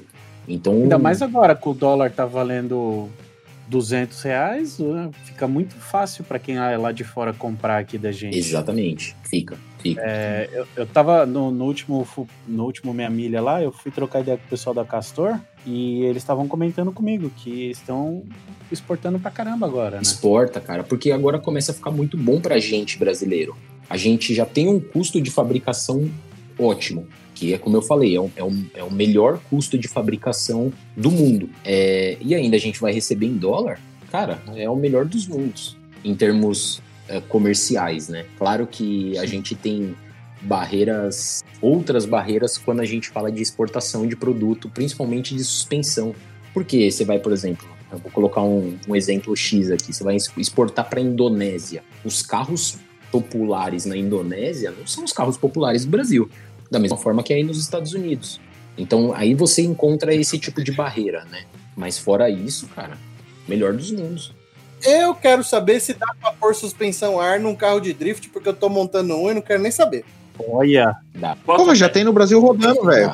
Nacional é importado. Não tem. Lógico que tem, tem um Silvia laranja que anda com suspensão a ar. aquele não S, tem mais. E tem um 180, Chevette vermelho. né? Tem um, um tem. 180 também. Tem, tem, tem. Tem Dá. os carros do, os carros do Amil, velho. Ah, é Quase verdade. todos eles são É, a ar verdade. que fazem drift. É verdade. Guedão, o que vai mandar Tá é maluco? amortecedor, mano. É. Eu quero saber de BMW com suspensão ar no drift. Mas é fácil ainda. BMW pra montar suspensão a ar é, é tranquilaço, é tranquilaço. Mas o que eu falo é o seguinte: meu carro dá pra colocar suspensão a ar? Cara, qualquer carro dá pra colocar suspensão a ar, tá? Vai ter carro que é uma merda, que é muito trampo, e vai ter carro que é muito simples de colocar, mas todo carro dá pra colocar suspensão a ar. Aí é como eu te falei, como eu falei pra vocês, a gente precisa, vai colocar suspensão a ar para um carro de drift, essa suspensão a ar, ela não vai ser padrão de carro de rua. Mas tem Ah, como mas ter é isso, 100%. É só fazer um adendo simples. O que você quer para sua BMW? Uma Isso. BMW competitiva ou uma BMW que você vai andar nos drift meeting da vida para tirar o Ah, seu tesão? E assim, ó, antes. Porque o Amil usa na forma do tesão. É. Na forma do tesão é uma suspensão basicamente de rua. Porque o tempo que ele usa ela de forma extrema é muito pequeno. A maior parte do tempo ele anda na E rua. assim, uma coisa que eu quero É daí que que eu quero deixar claro pra vocês que a gente tá conversando e pro, pro, pra vocês que estão nos ouvindo. Eu não sou o cara que quer colocar. Aliás, eu quero colocar suspensão ar em qualquer coisa. Mas eu não sou o cara que vai discutir por que, que você tem que usar suspensão a ar pro seu carro de pista. Não, tá? Não é assim. Eu estou falando que existe a possibilidade de colocar suspensão a ar. Ô, mas eu vou trazer um- um- uma, uma coilover de, sei lá, é, 15 mil dólares pro meu carro. Ela vai ser pior do que minha suspensão ar? Não, cara, desculpa. É, tudo tem o seu limite é, é, de projeto, tá? Eu não brigo para falar que suspensão a ar serve para qualquer coisa, mas ela serve, tá? Como eu falei, tem carro de drift com suspensão a ar? Tem. Tem carro de pista com suspensão a ar? Tem. Tem carro off-road? Cara, tem rock crawler, aqueles, aquela, aqueles jipão 4x4 que sobe em, em pedra com suspensão a ar. Então, assim, dá pra fazer o que você quiser, entendeu? Desde que o cara que tá fazendo, ele, ele saiba levar o projeto dele e construir as coisas para utilizar a suspensão a ar, entendeu? É, eu não sou o cara que briga, né? Porque eu, eu realmente, dependendo da. Eu não vou falar, por exemplo, ah, vamos montar um top fuel de, de suspensão a ar. Cara, dá pra montar. Ele vai ser competitivo? Não. Ele, não, ele vai quebrar recordes? Não. Então, eu, eu sou pé no chão nisso daí, sabe? É, eu acho que assim, é, como qualquer coisa, você tem que é, acho, primeiro pensar que, que você quer fazer. Isso vale para até para escolha. Ah, quero escolher um carro, quero escolher uma moto. Isso. Você vai usar isso no transfer urbano? É pro seu dia a dia? Não, é só para lazer. É, então depende muito. Cara, carro de mil cavalos na rua é legal? É uma merda. É Sim, tipo, sim. Mas é possível? É possível você ter? Sim. possível. Desde que o Que é. dono do carro saiba o que ele, o que ele tá querendo, entendeu? Exatamente. Tipo, andar com tala 11, É uma merda. tala 12. É. É uma merda, Sim, mas fica sim. bonito dependendo do carro. Então, assim, qual que é a sua proposta? Você quer dar 300 por hora na pista ou você quer desfilar, ter um carro bonito, querer mais bonito estático do que rodando? Mano, tudo depende do que você quer fazer. Isso. Ah, eu quero uma Não, picape, lá. sei lá, eu quero uma, sei lá, essas Amarok, Ranger da vida, tipo as topzera. É carro pra ficar indo em shopping? Não. Mas se você quiser ter pra ir pra fazer mercado, você vai usar ela. Exatamente, exatamente. É, é essa responsabilidade que o dono do carro tem que ter quando ele tá montando o carro dele. É isso que eu E falei. nunca vai ser bom em tudo, que é o que você falou. Uhum, Ah, é, tem as- os novos SUVs aí, né? uhum. Pô, ele não é nem bom na terra nem no asfalto. ele tem que ser. É, Só, não, mas. só que ele é- ó, não, só que sabe o que que ele é bom? Ele é bom de mercado. Isso que eu ia falar. Bom de isso, que tá. exatamente. ele é bonitinho e assim, pra ir no sítiozinho ali, que tem uma estradinha boa, ele vai. Uhum. Agora, vai pegar uma transamazônica? Não vai. não tem Exato, como. exato, Ou ele vai ser bom em alguma coisa ou na outra. exatamente. Tava, tava andando com, com o Jeep ontem, aí a menina que tava, Lá a menina que tava comigo viu no, no para-brisa, ele tem aquelas gracinhas, né? Tem o Jeepzinho. Você tava com uma menina ontem, Romulo? Ah, Eita. Às vezes a gente, né? Aí, Olha só! Chegou por e-mail do TurboCast ou não? não, aqui não me adiantou nada isso aqui. Aí, Ah, tá bom. Aí- A gente vai continuar tentando. aí o- tem aqueles, aqueles easter eggzinho, né? Nos, no Jeep, né? Tem aquele Jeepinho subindo o barranco no, no para-brisa. Aí tem uns negócios lá. E em algum lugar, eu acho que no, no painel dele tá escrito Jeep desde 1940 e qualquer bolinha lá. Aí ela perguntou: Nossa, tem Jeep desde tanto tempo? Eu falei: Tem, isso aqui. A Jeep foi criada pra guerra, é carro de guerra. E hoje leva minha mãe pro shopping. É. Esse, é, Não, e a suspensão a ar, a primeira suspensão a ar, se eu não me engano, foi lá 1900, 1910. Foi a primeira suspensão a ar, mano. é, ela É velho pra caralho isso aí. é suspensão. O primeiro, é, né? É, ela é, Era na assim, carruagem?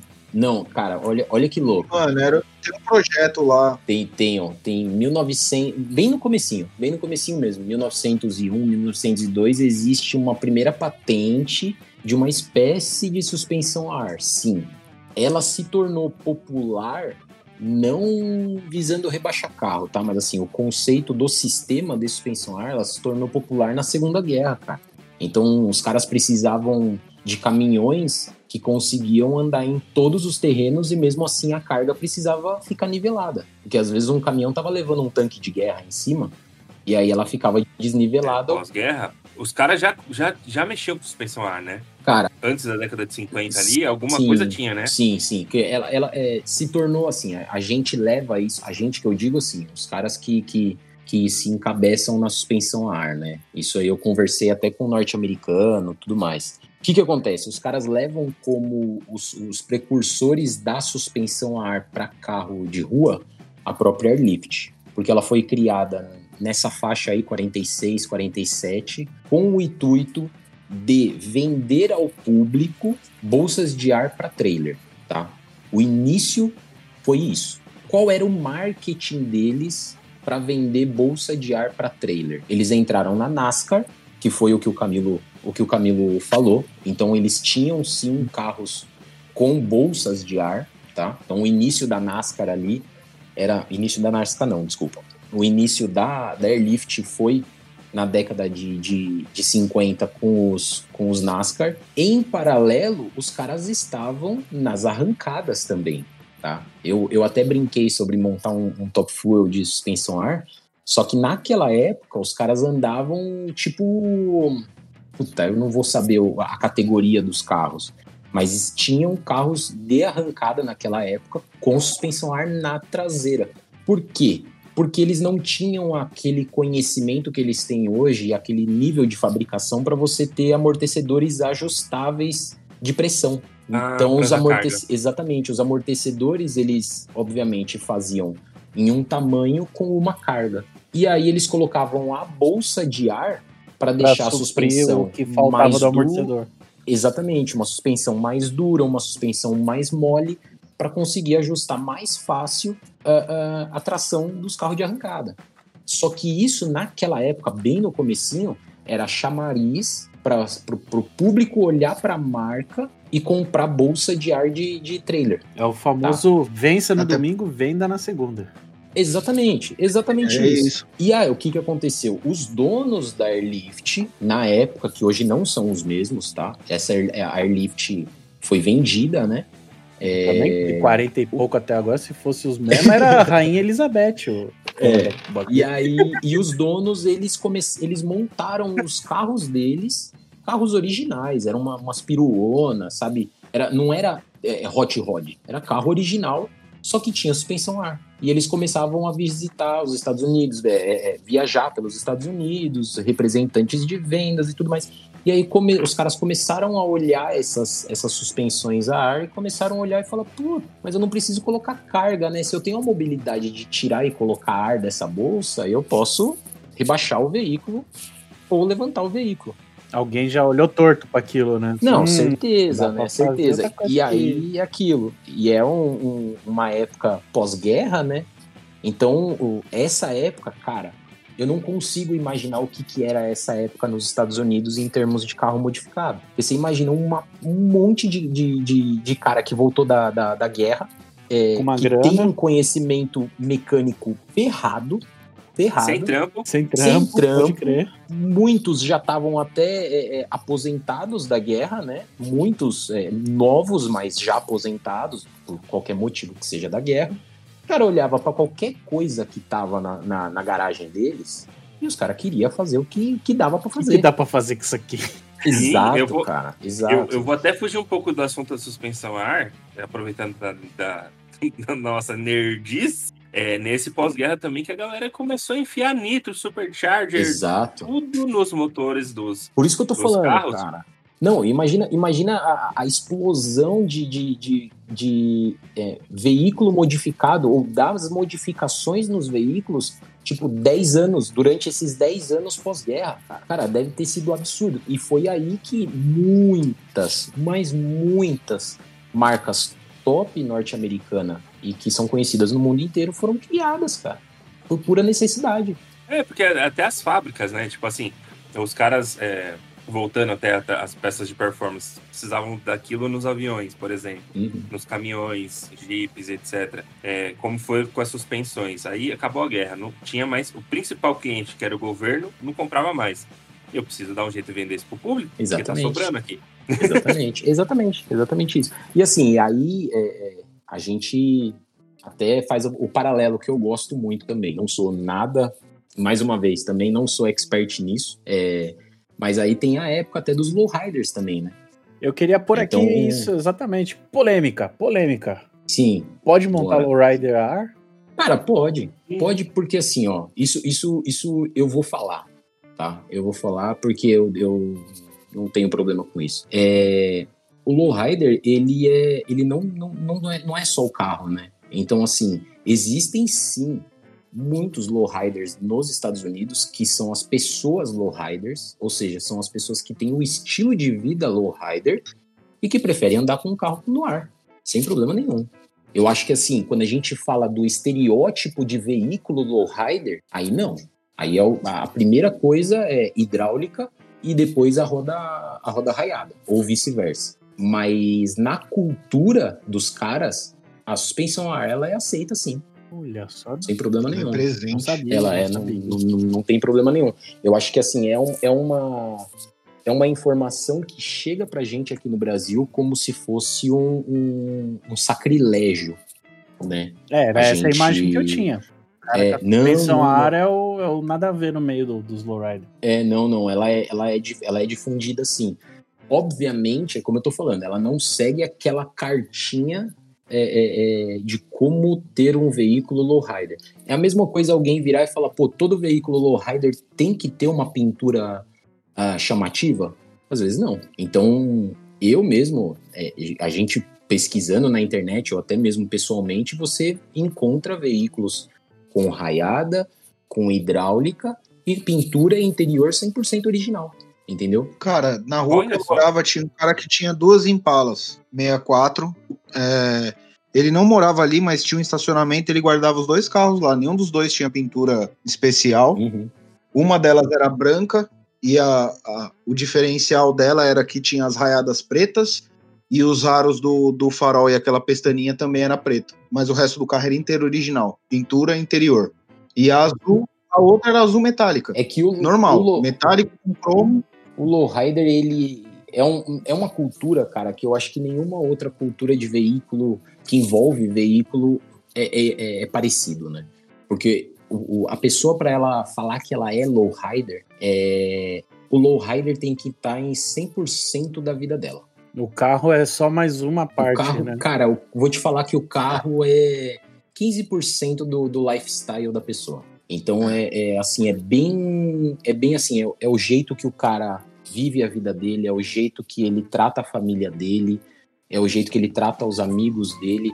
É literalmente, é, isso sim eu falo que é um estilo de vida completo, que é fora do, do estilo de vida de qualquer outro, outra cultura de carro. Se o sabe? carro, você falou que o carro são mais ou menos 15% da, da parcela, bermuda bege da Dix e meia branca até o, o joelho é mais uns 20, É pelo menos uns 40. 40. Não, mas é outra, é Não, outra, é é outra coisa que eu O falo. lowrider, você conceituar todo o lowrider só no carro, eu acho que essa foi a ideia. É muito pouco. É, exatamente, assim. exatamente. Que é o estereótipo. É muito É, pouco, a mesma coisa. O, É, o cara, para ele ser considerado lowrider, ele tem que ter careca, é, camisa regata branca, bermuda Dix e, e o, e o- o Nike Cortez no pé? Às vezes não. Às vezes é um puta de um tiozão de 65 anos que é filho de imigrante e que chegou nos Estados Unidos e trabalhou pra caramba, viu os pais dele trabalhar pra caramba. Só que o cara, quando era pivetinho, o pai dele levava ele pra dar um rolê. Eles paravam numa puta avenidona que ficava passando uns lowrider e o cara, puta, que que é isso? Que que é isso? Que que é isso? Só que ele vem moldando a vida dele inteira pra se tornar um lowrider, entendeu? É um cara que ele vem pegando assim, pô, peraí, mas não é só carro. Pra eu chegar a ter um carro assim, eu tenho que ter um, eu, eu tenho que formar um- um- uma aliança com, os- com amigos, sabe? O que, que é isso? É a formação de car club. O car club, um cara manja de pintura, o outro cara manja de interior, o outro cara manja de funeca, de motor. Esses car clubs, eles foram criados para isso, para um círculo de amizade começar um a ajudar o outro e começar a montar carro. Não, eu acho que você colocou da forma mais perfeita que poderia ter. Porque, tendo uma visão, por exemplo, aqui nos Estados Unidos, existe o cara que é lowrider, que é o cara que segue todos esses preceitos que, que o Estevão tá comentando, e tem o cara que tem um lowrider. Que são coisas diferentes. São coisas diferentes. São coisas Exatamente, diferentes. Exatamente. O cara que tem um lowrider é o cara que gosta do estilo do carro, Uhum. mas a vida dele é diferente. É o cara que trampa no escritório e prefere andar de mocassim e bermudinha Mas esse, pra cima esse do cara é joelho. bem quisto. Esse cara é bem quisto no rolê? É isso que eu ia falar. Sabe qual que é a diferença do, do de, nos Estados Unidos e do Brasil? Hum. É que esse cara, ele não é recriminado nem um pouco. Lá.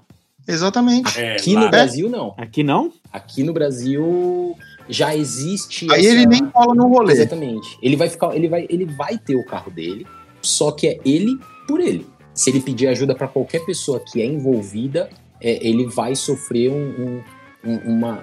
Eu não vou, eu não vou falar é, represária ou, ou é, Cultura de É, cancelamento. não, é- não chega a Não ser é isso, isso. mas ele vai ter uns. É, não é isso, vai já- ser dificultado. Já passou desse ponto. É, exatamente. Mas vamos dizer que, os caras têm um cuidado pra manter tradicional a parada, vamos dizer assim. Existe. ligado? Esse esse E- cara, essa entidade lowrider, existe no Brasil mesmo? Ou é só uns caras com uns carros e umas bermudas? Não, existe, existe. Não, existe, mano, existe. existe. Existe. Existe. Existe. E existem vários, velho. Vários, vários, vários, vários. Em- em- dos quatro lados de São Paulo tem. em- No sul tem. Em todo lugar tem, velho. A cultura lowrider no Brasil, ela existe. Isso é fato. Eu não, não sou É. eu, não sou eu que vou falar quem é mais, quem é menos ou quem é primeiro e quem é segundo, porque eu sei que existe É essa essa essa discussão. Já tive a oportunidade de, Mas de visitar alguns lugares e, cara, existe. É. É, exatamente da forma que o Inclusive, Estevam tava existe falando. brasileiro desse meio vivendo nesse meio nos Estados Unidos. Sim, sim, inclusive é o, É o Japa, né? é, e- eu trabalho com ele, né? Eu trabalho já três anos com ele. Aliás, você né? trabalha onde, Estevam? Hoje eu trabalho na HKI, HKI Air Suspension. Eu trabalho já há três anos e meio, eu tô quase quatro anos com eles, é, que é uma marca de suspensão a ar, tá? É, de componentes de suspensão a ar. E aí ela fica nesse eixo Estados Unidos, América Latina. Mas é, é gringa ou é Brasil? Ela é brasileira, ela é brasileira com base nos Estados Unidos também. Nos Estados Unidos ela é meio brasileira, meio norte-americana, entendeu? É tipo a Biotech, Isso, isso. Vamos, vamos, vamos falar que é exatamente brasileiro com base aqui. assim. Exatamente. Aí atualmente a gente tem base nos Estados Unidos, no México, na Argentina e aqui no Brasil. Então, nos Estados Unidos, é, o, o, o Sérgio ele trabalha com a gente, né? Ele dá uma puta força pra gente lá nos Estados Unidos. Então, cara, tive, tive o prazer de conhecer ele, trabalhar com ele e tudo mais. Então, assim, ele é um cara que ele é inserido no lowrider norte-americano e ele é reconhecido como um brasileiro no lowrider norte-americano. E aí é, Assim como existem outros também, Sim, né? Vamos sim, deixar sim, claro que não, não é só é o ele. Eu único. tô falando dele porque é, o- é quem eu conheço, né? Mas com, cer- com certeza, com certeza não é, não é o único, não. Tem o, o, o Raben também, que é o puta, cara, ele é muito bem visto na cultura lowrider lá nos Estados Unidos e ele mora lá nos Estados Unidos. Aí nos Estados Unidos, né, Camilo? É. Mas, mas eu, eu, eu, assim, as, as, as poucas informações que eu tenho de lowrider, da cultura mesmo, assim, eu, eu, eu tenho pelo, pelo Sérgio mesmo, assim, sabe? Por isso que eu falo que, assim, carros é, verdadeiramente lowrider aqui no Brasil nós temos? Temos. Não são muitos, obviamente, como se fosse nos Estados Unidos, mas os carros que nós temos no Brasil são muito completos, assim, sabe? Não é, não é de brincadeira, não. Vamos, vamos trazer uns caras desse tipo pra trocar ideia. Hoje eu moro, hoje eu moro em East LA, tá ligado? E faz muito sentido tudo que o Estevão falou com relação à cultura dos lowriders, porque eu moro em Boyle Heights e a cultura meio que começou pra aqui, tá ligado? E, mano, de domingo, final de semana, sábado à tarde, domingo à tarde, mano, o que você vê de lowrider aqui na rua é absurdo. Absurdo. Você vê mais carro lowrider do que carro normal, com roda e suspensão, escape ou qualquer coisa assim. E você vai ver, não é tipo, não estão só os caras. Muitas vezes tá tipo, você vê três, quatro carros na carreata e todos eles tá tipo o cara, a esposa e o filho no banco de trás, tá ligado? E dando rolê com o carro como se fosse um. Igual a galera faz com um carro antigo no Brasil clássico, vamos dizer assim, tá ligado? Junta no final de semana e vai dar um rolê e se divertir e usar o carro, tá ligado? Não é aquele bagulho de ficar ali parado e tal. E eu acho muito louco isso, porque abre um pouco, né? Tipo, a galera não vai só pro evento com o carro, Sim. tá ligado? O cara chega no final de semana, ele vai, ele vai pegar a estrada, ele Usa vai dar um rolê. carro, se ele né? for é visitar da um parque. E é, e é legal porque ele divide essa experiência com a família dele, cara. E, é, é- é- e esse sentimento é uma parada muito foda. Muito foda mesmo. É exatamente isso. Ele, ele quer dividir isso com a família.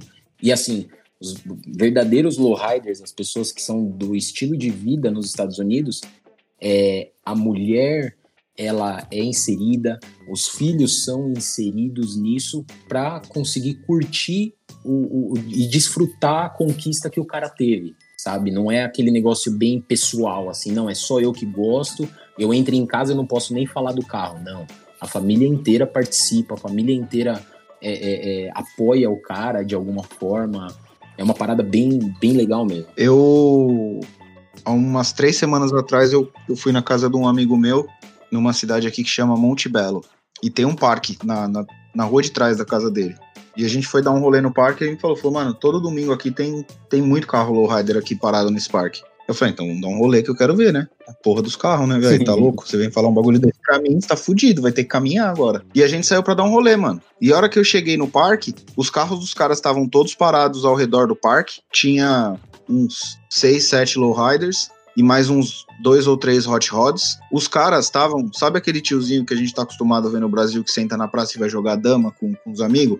Exatamente o mesmo esquema. Os tiozinho com aquelas cadeirinhas de praia que fecha no meio, sentado em volta do bagulho, jogando baralho. A criançada andando de bike dentro da praça e as mulheres trocando ideia e a galera curtindo do final de domingo na praça, só que com os lowriders, mano. E você vai ver, tipo, tinha dos sete caras lá, tinha tipo três moleque dos lowriders. O resto era tudo o cara que já, mano, teoricamente velho, com idade pra ser nossos pais, tá ligado? E, porra, é da hora que você vê que, tipo, é um bagulho que tem continuidade, tá ligado? Tem, tem. O cara que tá andando de lowrider, sei lá, 30, 40 anos, e o filho dele que tá com 20, 30 hoje também tá dando um rolê de lowrider já. É, isso, isso é muito louco nos Estados Unidos. Isso é uma parada que, assim, é, não falando mal dos nossos pais, porque muitos pais de quem tá nos ouvindo também já tiveram seus carros modificados, meu pai, por aí vai.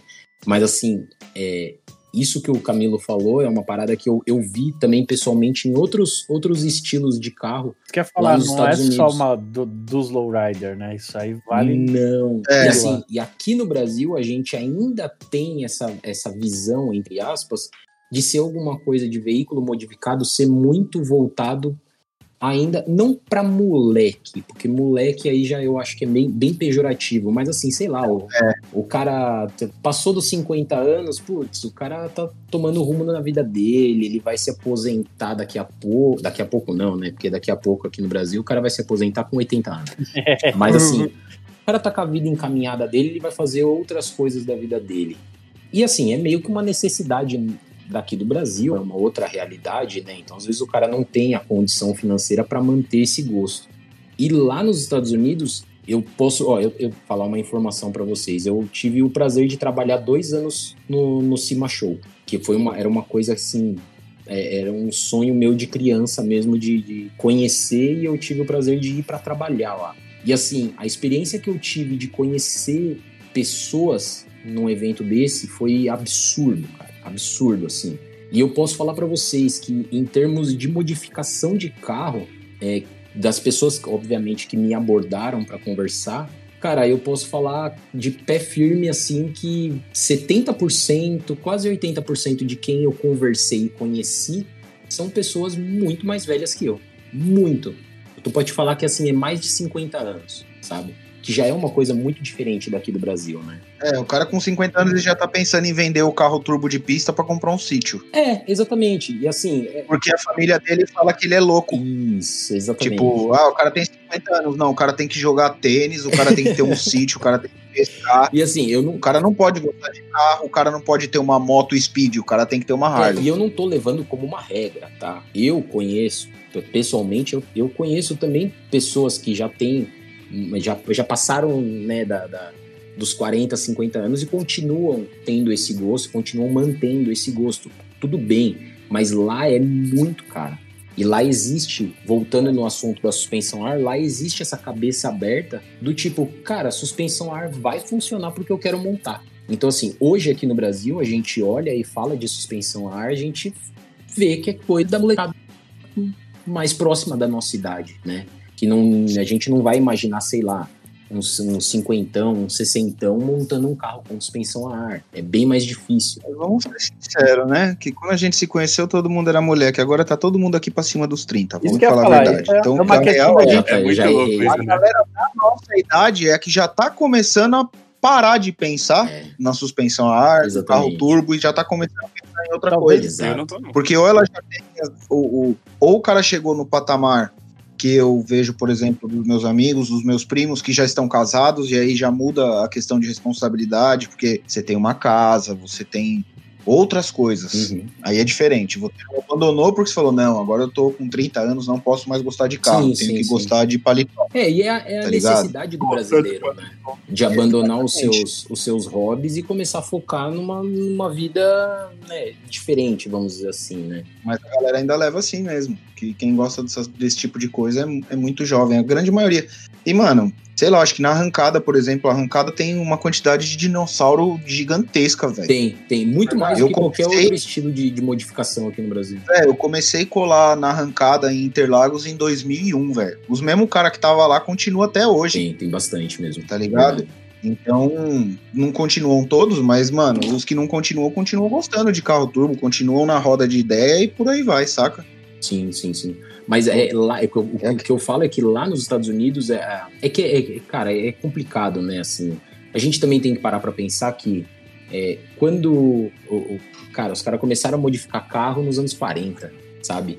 É, Aqui a gente tava começando antigo, a ter né? carro. é, é uma parada Não, muito é, são louca, culturas né, diferentes, cara? É né? Não tem louca. essa do certo ou errado, né? Sim, sim, sim. Mas é cultural, é, é- é cultura mesmo, é, é parada diferente, né, velho? É, é o acesso, é- porque o cara que gosta de carro aqui, se ele tiver um espaço na garagem dele, ele consegue montar um kit de ferramenta legal onde ele consegue trabalhar no carro dele. Ele tem um elevadorzinho daqueles pequenos que levanta o carro pelo meio, Uhum. de ter um banquinho legal, de ter uma parafusadeira da Snap-on, de ter uma parada assim, saca? E no Brasil você conseguir, por exemplo, montar um, um espaço na sua garagem, você ter uma garagem que cabe ferramenta já é uma parada complicada. E se você tiver o espaço, talvez as ferramentas vão custar mais do que a garagem te custou. Sim, você tem que vender o seu carro para montar sua garagem.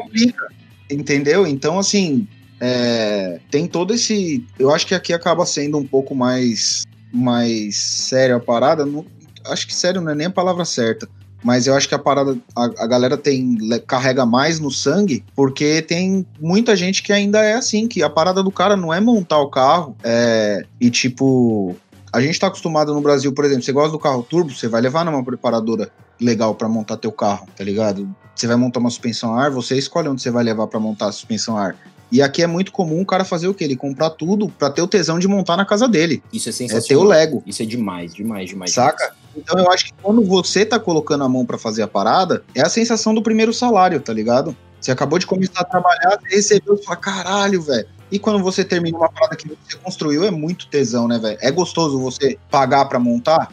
É gostoso, pra caralho. Mas quando é uma parada que você fez, que você termina, você para e olha e fala, caralho, que foda, ficou da hora, deu certo.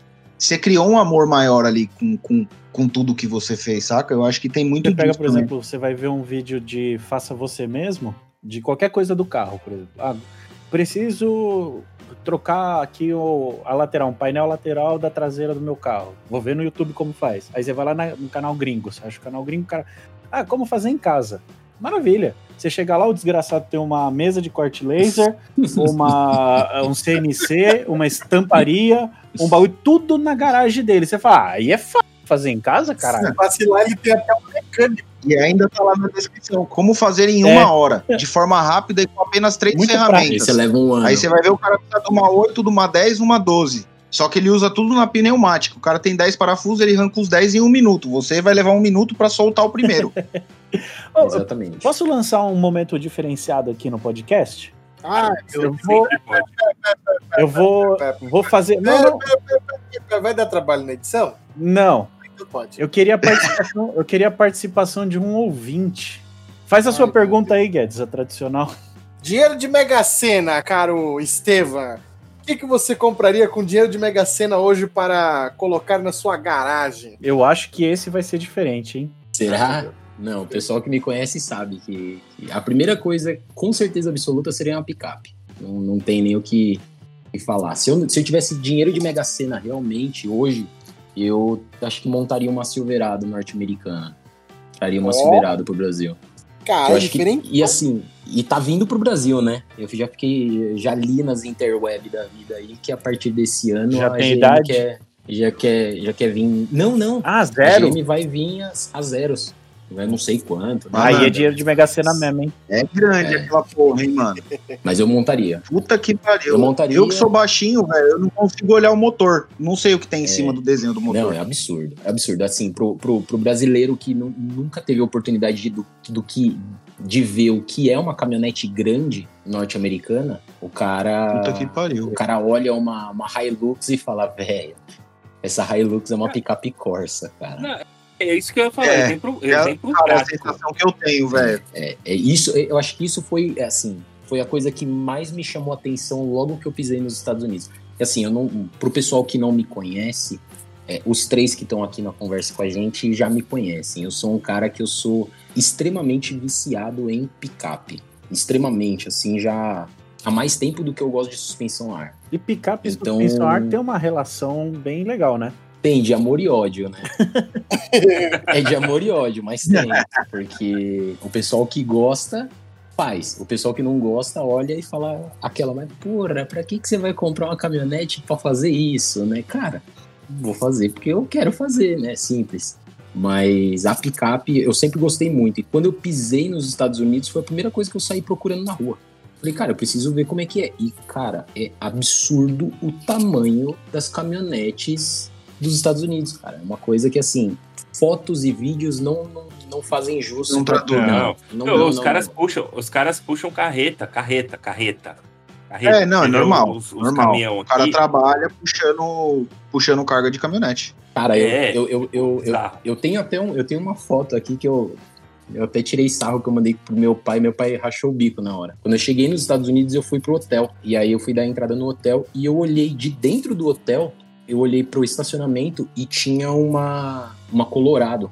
A Colorado, pra quem não sabe, é, um- é uma evolução da S10 brasileira. Seria como se fosse uma S10 é, remodelada, vai brasileira, mas lá nos Estados Unidos é a Chevy Chevrolet Colorado, né? E ela é do porte de uma S10 brasileira, de uma S10 nova, tá? Já é aquela mais cavalona aqui no Brasil. Ao lado dela tinha uma Silverado das novas, mais, mais, mais novas, cabine dupla, com suspensão elevada, com roda pra fora, pneu altão. E, cara, as- a Colorado, ela desaparecia do lado. Ela simplesmente. Parecia uma Ranger. Cara, era absurdo. E assim, é, quando você olha a foto, você fala, puta, beleza, é grande, é grande, é grande. Mas a gente não tem aqui no Brasil tão popular. Tem picape grande aqui no Brasil? Obviamente tem. Mas não é popular. A gente não tá acostumado a entrar num, num shopping e ver isso. Até, aliás, é- esse Né? é outro ponto, né? É, nem nossa- as nossas vagas no shopping não são feitas com uma Exatamente. Exato, desse exato. tamanho. Foi a primeira coisa que eu imaginei. Quando vê, ela tá indo com vagas. Foi a primeira coisa que eu imaginei. Eu imaginei o cara andando com uma Silverado dessa, andando na, na Avenida 23, aqui no- em São Eu Paulo. acho que até para até pra ilustrar para o público, né, que não teve essa vivência, a Dodge Ram que veio aqui pro Brasil, que a gente acha muito grande, é pequena lá. Ela é, ela é considerada porte médio lá, cara. Ela é considerada porte médio. E aqui Então, já assim, precisa pra ter você ter uma carteira de noção. caminhão. É, ó, pra você ter uma noção como é que funciona, né? É, o que é considerado mini truck nos Estados Unidos é a Ranger e a S10. Então já é uma picape de médio porte aqui no Brasil. O que, que é o mini truck? Mini truck é, é- é esse conceito da picape pequena, que foi criado nos Estados Unidos, ah, se eu não me engano, nos anos 80. Mas o. Que é. É, já, já é referente àquelas modificadas ou é Não. simplesmente a caminhonete pequena? Não, não. Ela é como se fosse um SUV. É, é, esse termo seria um termo para uma categoria de caminhonete. Tá. Seria uma caminhonete pequena. Então é as cabines simples, caçamba curtinha, como se fosse uma Ranger mesmo ah, brasileira. Tá? Esse é um termo de categoria de carro nos Estados Unidos. Se você vai. é, é, Eu acho que foi onde nasceu também as Hilux pequenininhas que tem Isso, aqui, aquelas quadradinhas. exatamente. As Mazda, tudo, todo esse esses- movimento se enquadrava nessa categoria de venda de veículo, era uma categoria de veículo. E aí o termo de customização foi criado em paralelo, justamente porque era o, as- eram as, a- as picapes que eram utilizadas para esse tipo de modificação, né? Tanto que hoje, se você falar aqui é, no Brasil ou em qualquer lugar do mundo, se você falar, ai, eu vou montar uma mini truck é, e você comprar, por, por exemplo, uma Silverado, em teoria você está falando coisa errada. Porque a Silverado ela não é considerada uma mini truck. Você vai montar uma truck. Exato, você vai montar uma, uma picape com suspensão a ar e tudo mais, uma truck, Se você considerar isso como uma mini truck, você está considerando errado. A mini truck começou lá nos anos 80 com umas caminhonetes meio tunada, meio maluquice, assim, sabe? Então era picape com gráfico, era body kit, era bem bem anos 80 mesmo, sabe? Assim, bem, bem cara de anos 80. E aí veio evoluindo, né? E isso eu gosto bastante. Eu esqueci de terminar de falar da, da, da pergunta do, do- da Mega Sena. Eu traria uma, uma, uma, uma Silverado, traria uma Silverado aí 2000, 2016, 2017. Não precisa ser zero quilômetro, não, pode ser usadinha. E aí eu montaria da, da forma que eu, eu gosto muito, que aí é chassi 100% feito do, zero, né? É, obviamente com suspensão a ar para encostar ela 100% no chão, né? Para-choque lateral e para-choque traseiro no chão. A, de roda maior possível, né? Então a gente tá falando aí, sei lá, de 26, 28 e pau no gato. Aí eu já, tá- já estaria feliz. Só isso aí, só. Viu? Saímos da Porsche, ó. Sabia que ele não ia tá decepcionar. vendo? Não, eu compraria uma Porsche pra mulher. tá? Deixaria ela com a Porsche, tranquilo. Não, e o pior é que eu queria chegar num. Eu não, não sei nem como chegar, mas eu vou jogar na mesa e a gente fala sobre, porque eu acho que é um, um exemplo nítido e foi onde realmente mostrou para todo mundo a evolução da suspensão a ar. Eu acho que foi quando a galera da, da- do Japão, principalmente, começou a usar nos super esportivos, né? Liberty Walk fazendo Lamborghini com suspensão a ar, GTR com suspensão a ar e o, cala- e o caralho a 4. Então, chegou a um ponto onde hoje é normal se ter um carro super esportivo com suspensão a ar. Normal dentro dos padrões de um carro super esportivo, né? Vamos deixar claro que não é normal para ninguém ter um super esportivo, muito menos com suspensão a ar. Mas hoje em dia a galera já vê e não torce o nariz como poderia torcer antigamente Exato. né? E é uma evolução tanto por segurança quanto de, de, de mentalidade também da, da, da galera que gosta disso, né? Porque ninguém torce o nariz com relação à performance, quando você tá falando, por exemplo, de um, carro da Liberty Walk, que é o que eu tô dando de exemplo, e ninguém torce o nariz de falar, ah, mas tem suspensão a ar. Porque é um bagulho que é tipo a cereja do bolo. Sem, sem ela não, não, não, não teria o mesmo efeito. E é aplicado em carros, mano, de alto padrão e com uma potência vamos dizer assim, relevante, porque se você pegar esses carros, nenhum deles eu acho que tem menos de 500 cavalos. Vamos falar que o mais fraco original seja o GTR, talvez. Sim, sim. E assim, e cara, isso foi, pelo menos na minha opinião, eu tenho que concordar com você. Eu acho que quando os caras deram esse primeiro impulso, eu acho que ajudou muito na evolução de mercado de suspensão ar pelo mundo inteiro. Com certeza absoluta. Sim, encorajou, né, o resto da galera, Com talvez. certeza. Abriu a cabeça. Abriu a cabeça de muita gente. Muita, muita gente. Eu não tô nem falando do Brasil, porque assim. é, é, a gente tem que entender também que o, o que custa para uma pessoa aqui no Brasil chegar no ponto de conseguir comprar um- uma Lamborghini, uma, uma, uma Ferrari do ano, vamos dizer assim, é, não tô falando de dinheiro, tô falando de, de, de esforço mesmo, de trabalho e tudo mais. É, não é a mesma coisa do cara ah, nos Estados Unidos ou no Japão, na Europa, mas o termo carro esportivo, super esportivo, ele causava essa estranheza no mundo inteiro. Todo mundo não queria, o carro veio dessa forma, ele vai permanecer dessa forma, né? E aí chega, Exatamente. chega os caras loucos e faz o que tiver que fazer com o carro. É, ajudou muito, cara. Muito, muito, muito. E nesse. Não, tanto que assim, eu, eu tirei essa informação diretamente do buraco do meu cagante, porque eu tô falando sobre, com, com a minha experiência, porque, é, não, sinceramente, não, quero deixar bem claro, porque depois vai vir nego lá no Instagram e vai, vai vir lá no Instagram e vai falar assim, não, porque não Ah. foi a Liberty Walk que começou, foi a Rocket Bunny, ou foi Não, sei lá quem. Eu tô tirando informação baseada na, no que eu vejo, nas coisas que eu sigo, Uhum.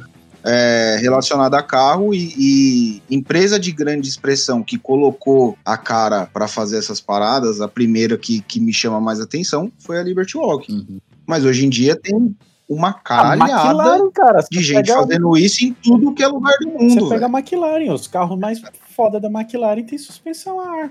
É Mas sério é, isso? Sim, Sim, sim. Ó, por, por exemplo, as, as, as Lamborghini, elas sempre, sempre vêm com um pacote de lift adicional, que você contrata na, na concessionária quando você vai comprar o carro, e é uma bolsa de ar pequena que levanta a frente do carro. Obviamente tem alguns, algumas variações desse kit em, em relação aos carros, que aí se torna uma suspensão hidráulica. É um, um pistão hidráulico curtinho que levanta.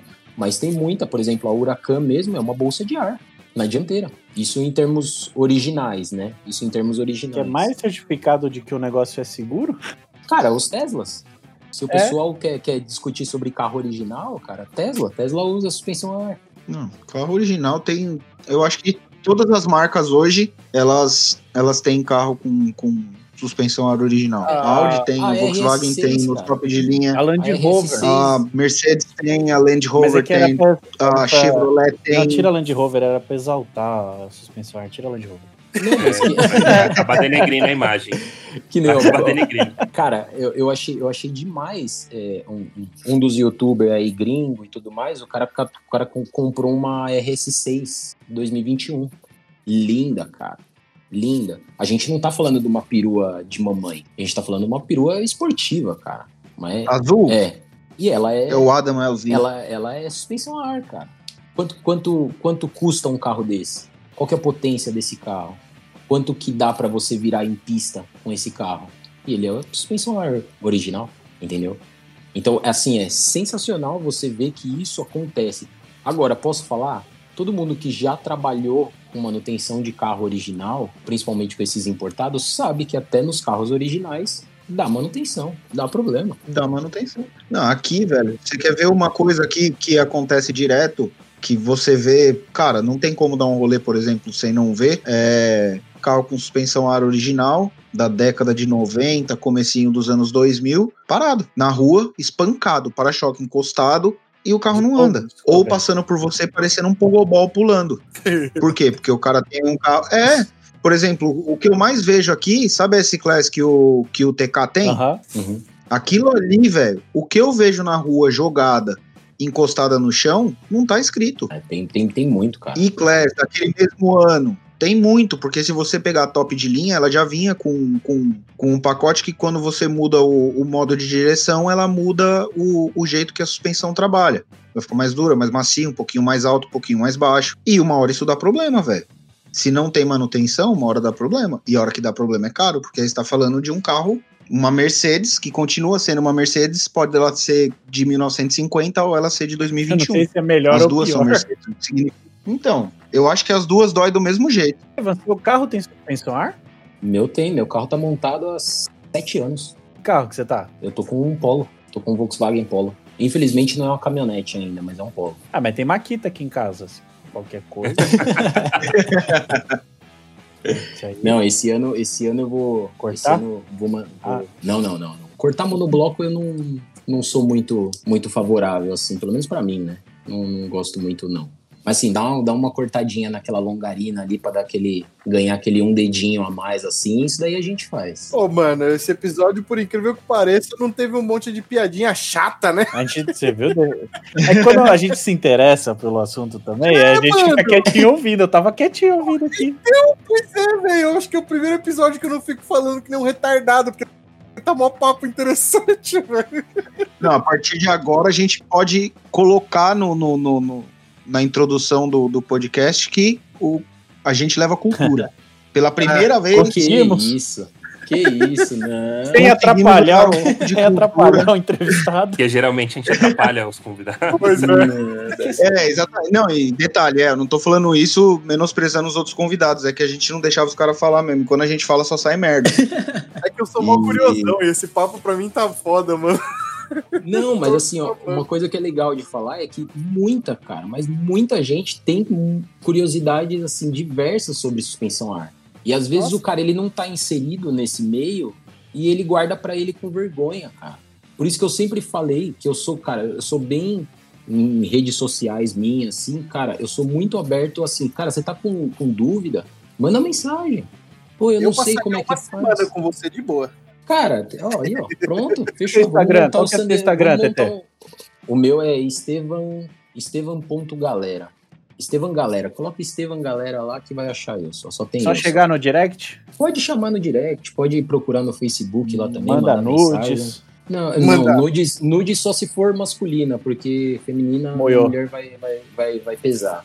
Se for masculina, não dá nada, ela entende. Ela entende tranquilo. Ah, esqueci até de falar. O, Ah. o eu tô, pessoal, já até comentei aqui no podcast, né? Eu comprei um conjunto novo de suspensão para Brasília, um duplo A, e o endereço de entrega é na casa da mãe do Estevam. isso é verdade. maravilha. Isso é verdade.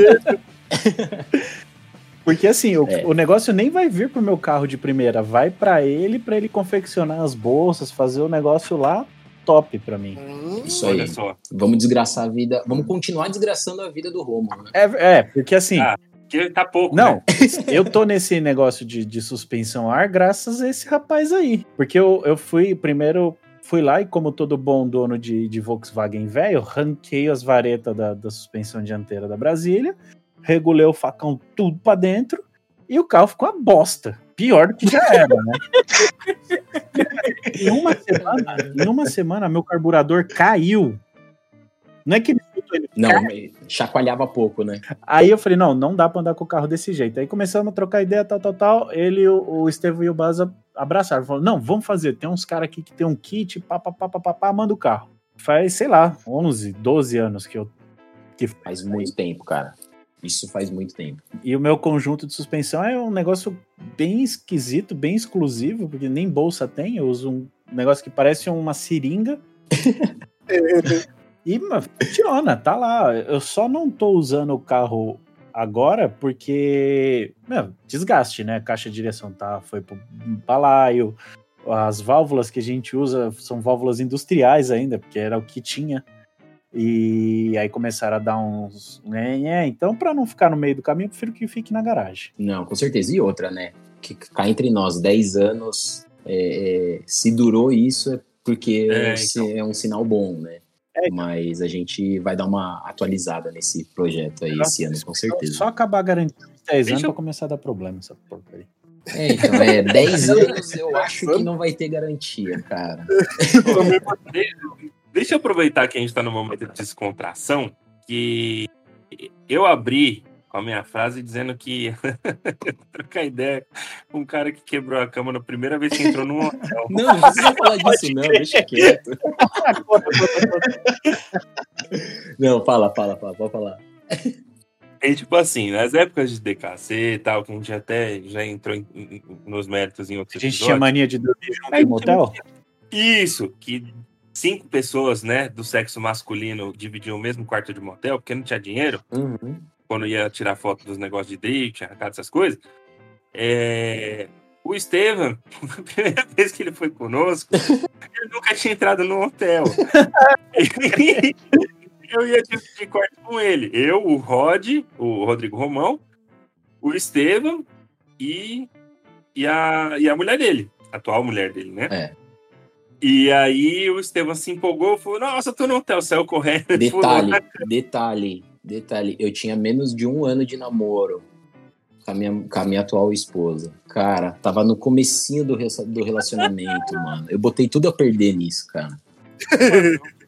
Deixa eu mandar um Superman, tá ligado? Eu vi, o que é muito legal, né? Porque quando o gordo tá fazendo merda, tem toda uma plástica da cena que é diferente. Então eu vi o Estevam em câmera lenta, metendo um Superman. Ele bateu na cama, quicou, e na hora que ele caiu de novo, mano, quebrou os quatro pés da cama, a cama desmontou, estrado pra um lado. Efeito suspensão a ar, malandro. Mano. O pior foi a gente ligando pra, pra recepção, né? Ô, a gente sentou aqui na cama, a cama quebrou. É, é, foi demais. E agora o que a gente vai falar na recepção tal, não sei o quê? Aí eu, não, deixa comigo. Aí liguei, olha, a gente tá com um problema aqui no quarto, sei lá, que 15. É, e nós chegamos e sem. Porque assim, foi logo que a gente abriu o quarto que quebrou. Eu saí do Então corredor. deu tempo. Eu, eu vim correndo É. do corredor. Deu tempo de, de colocar isso. Então, é, coloca... aí, tipo, eu liguei assim, falei, ah, a gente sentou na cama aqui, a cama quebrou. Nossa senhora, como assim? É. Simples assim, sentamos na cama, quebrou. Vou providenciar a troca pro senhores, que não sei o que, mano, foi muito bom, É. velho. O Estevão não é um menino pequeno, né? Não, não. Agora, nessa quarentena, eu tô perdendo peso, mas mesmo assim, acho que precisa de umas, umas sete quarentenas pra eu chegar num peso ideal. Pra pular tranquilo na cama. Vixe, preciso de mais uns três anos de quarentena. Eu acho que se a gente for começar também a ficar puxando as histórias assim, vai, vai ter cinco horas, né? O povo não merece Assim, ouvir isso, cara. Aí a gente faz Não, um não, é outro podcast só de histórias particulares.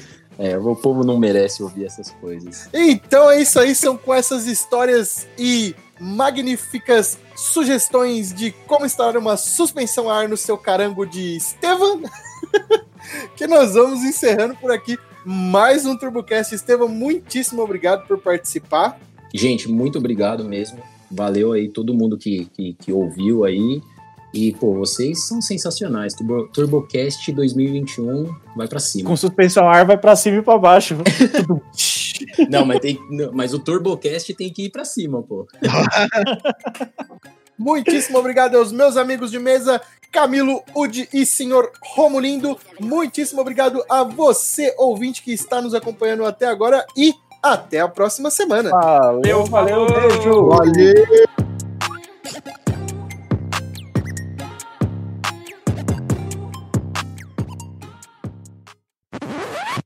Pessoal passando também para pedir. Eu, caralho. De caralho. Sacanagem. Esse aí, esse aí vai pra parte Não vai, mano. Para. Uma pessoa pedindo caralho? Caralho.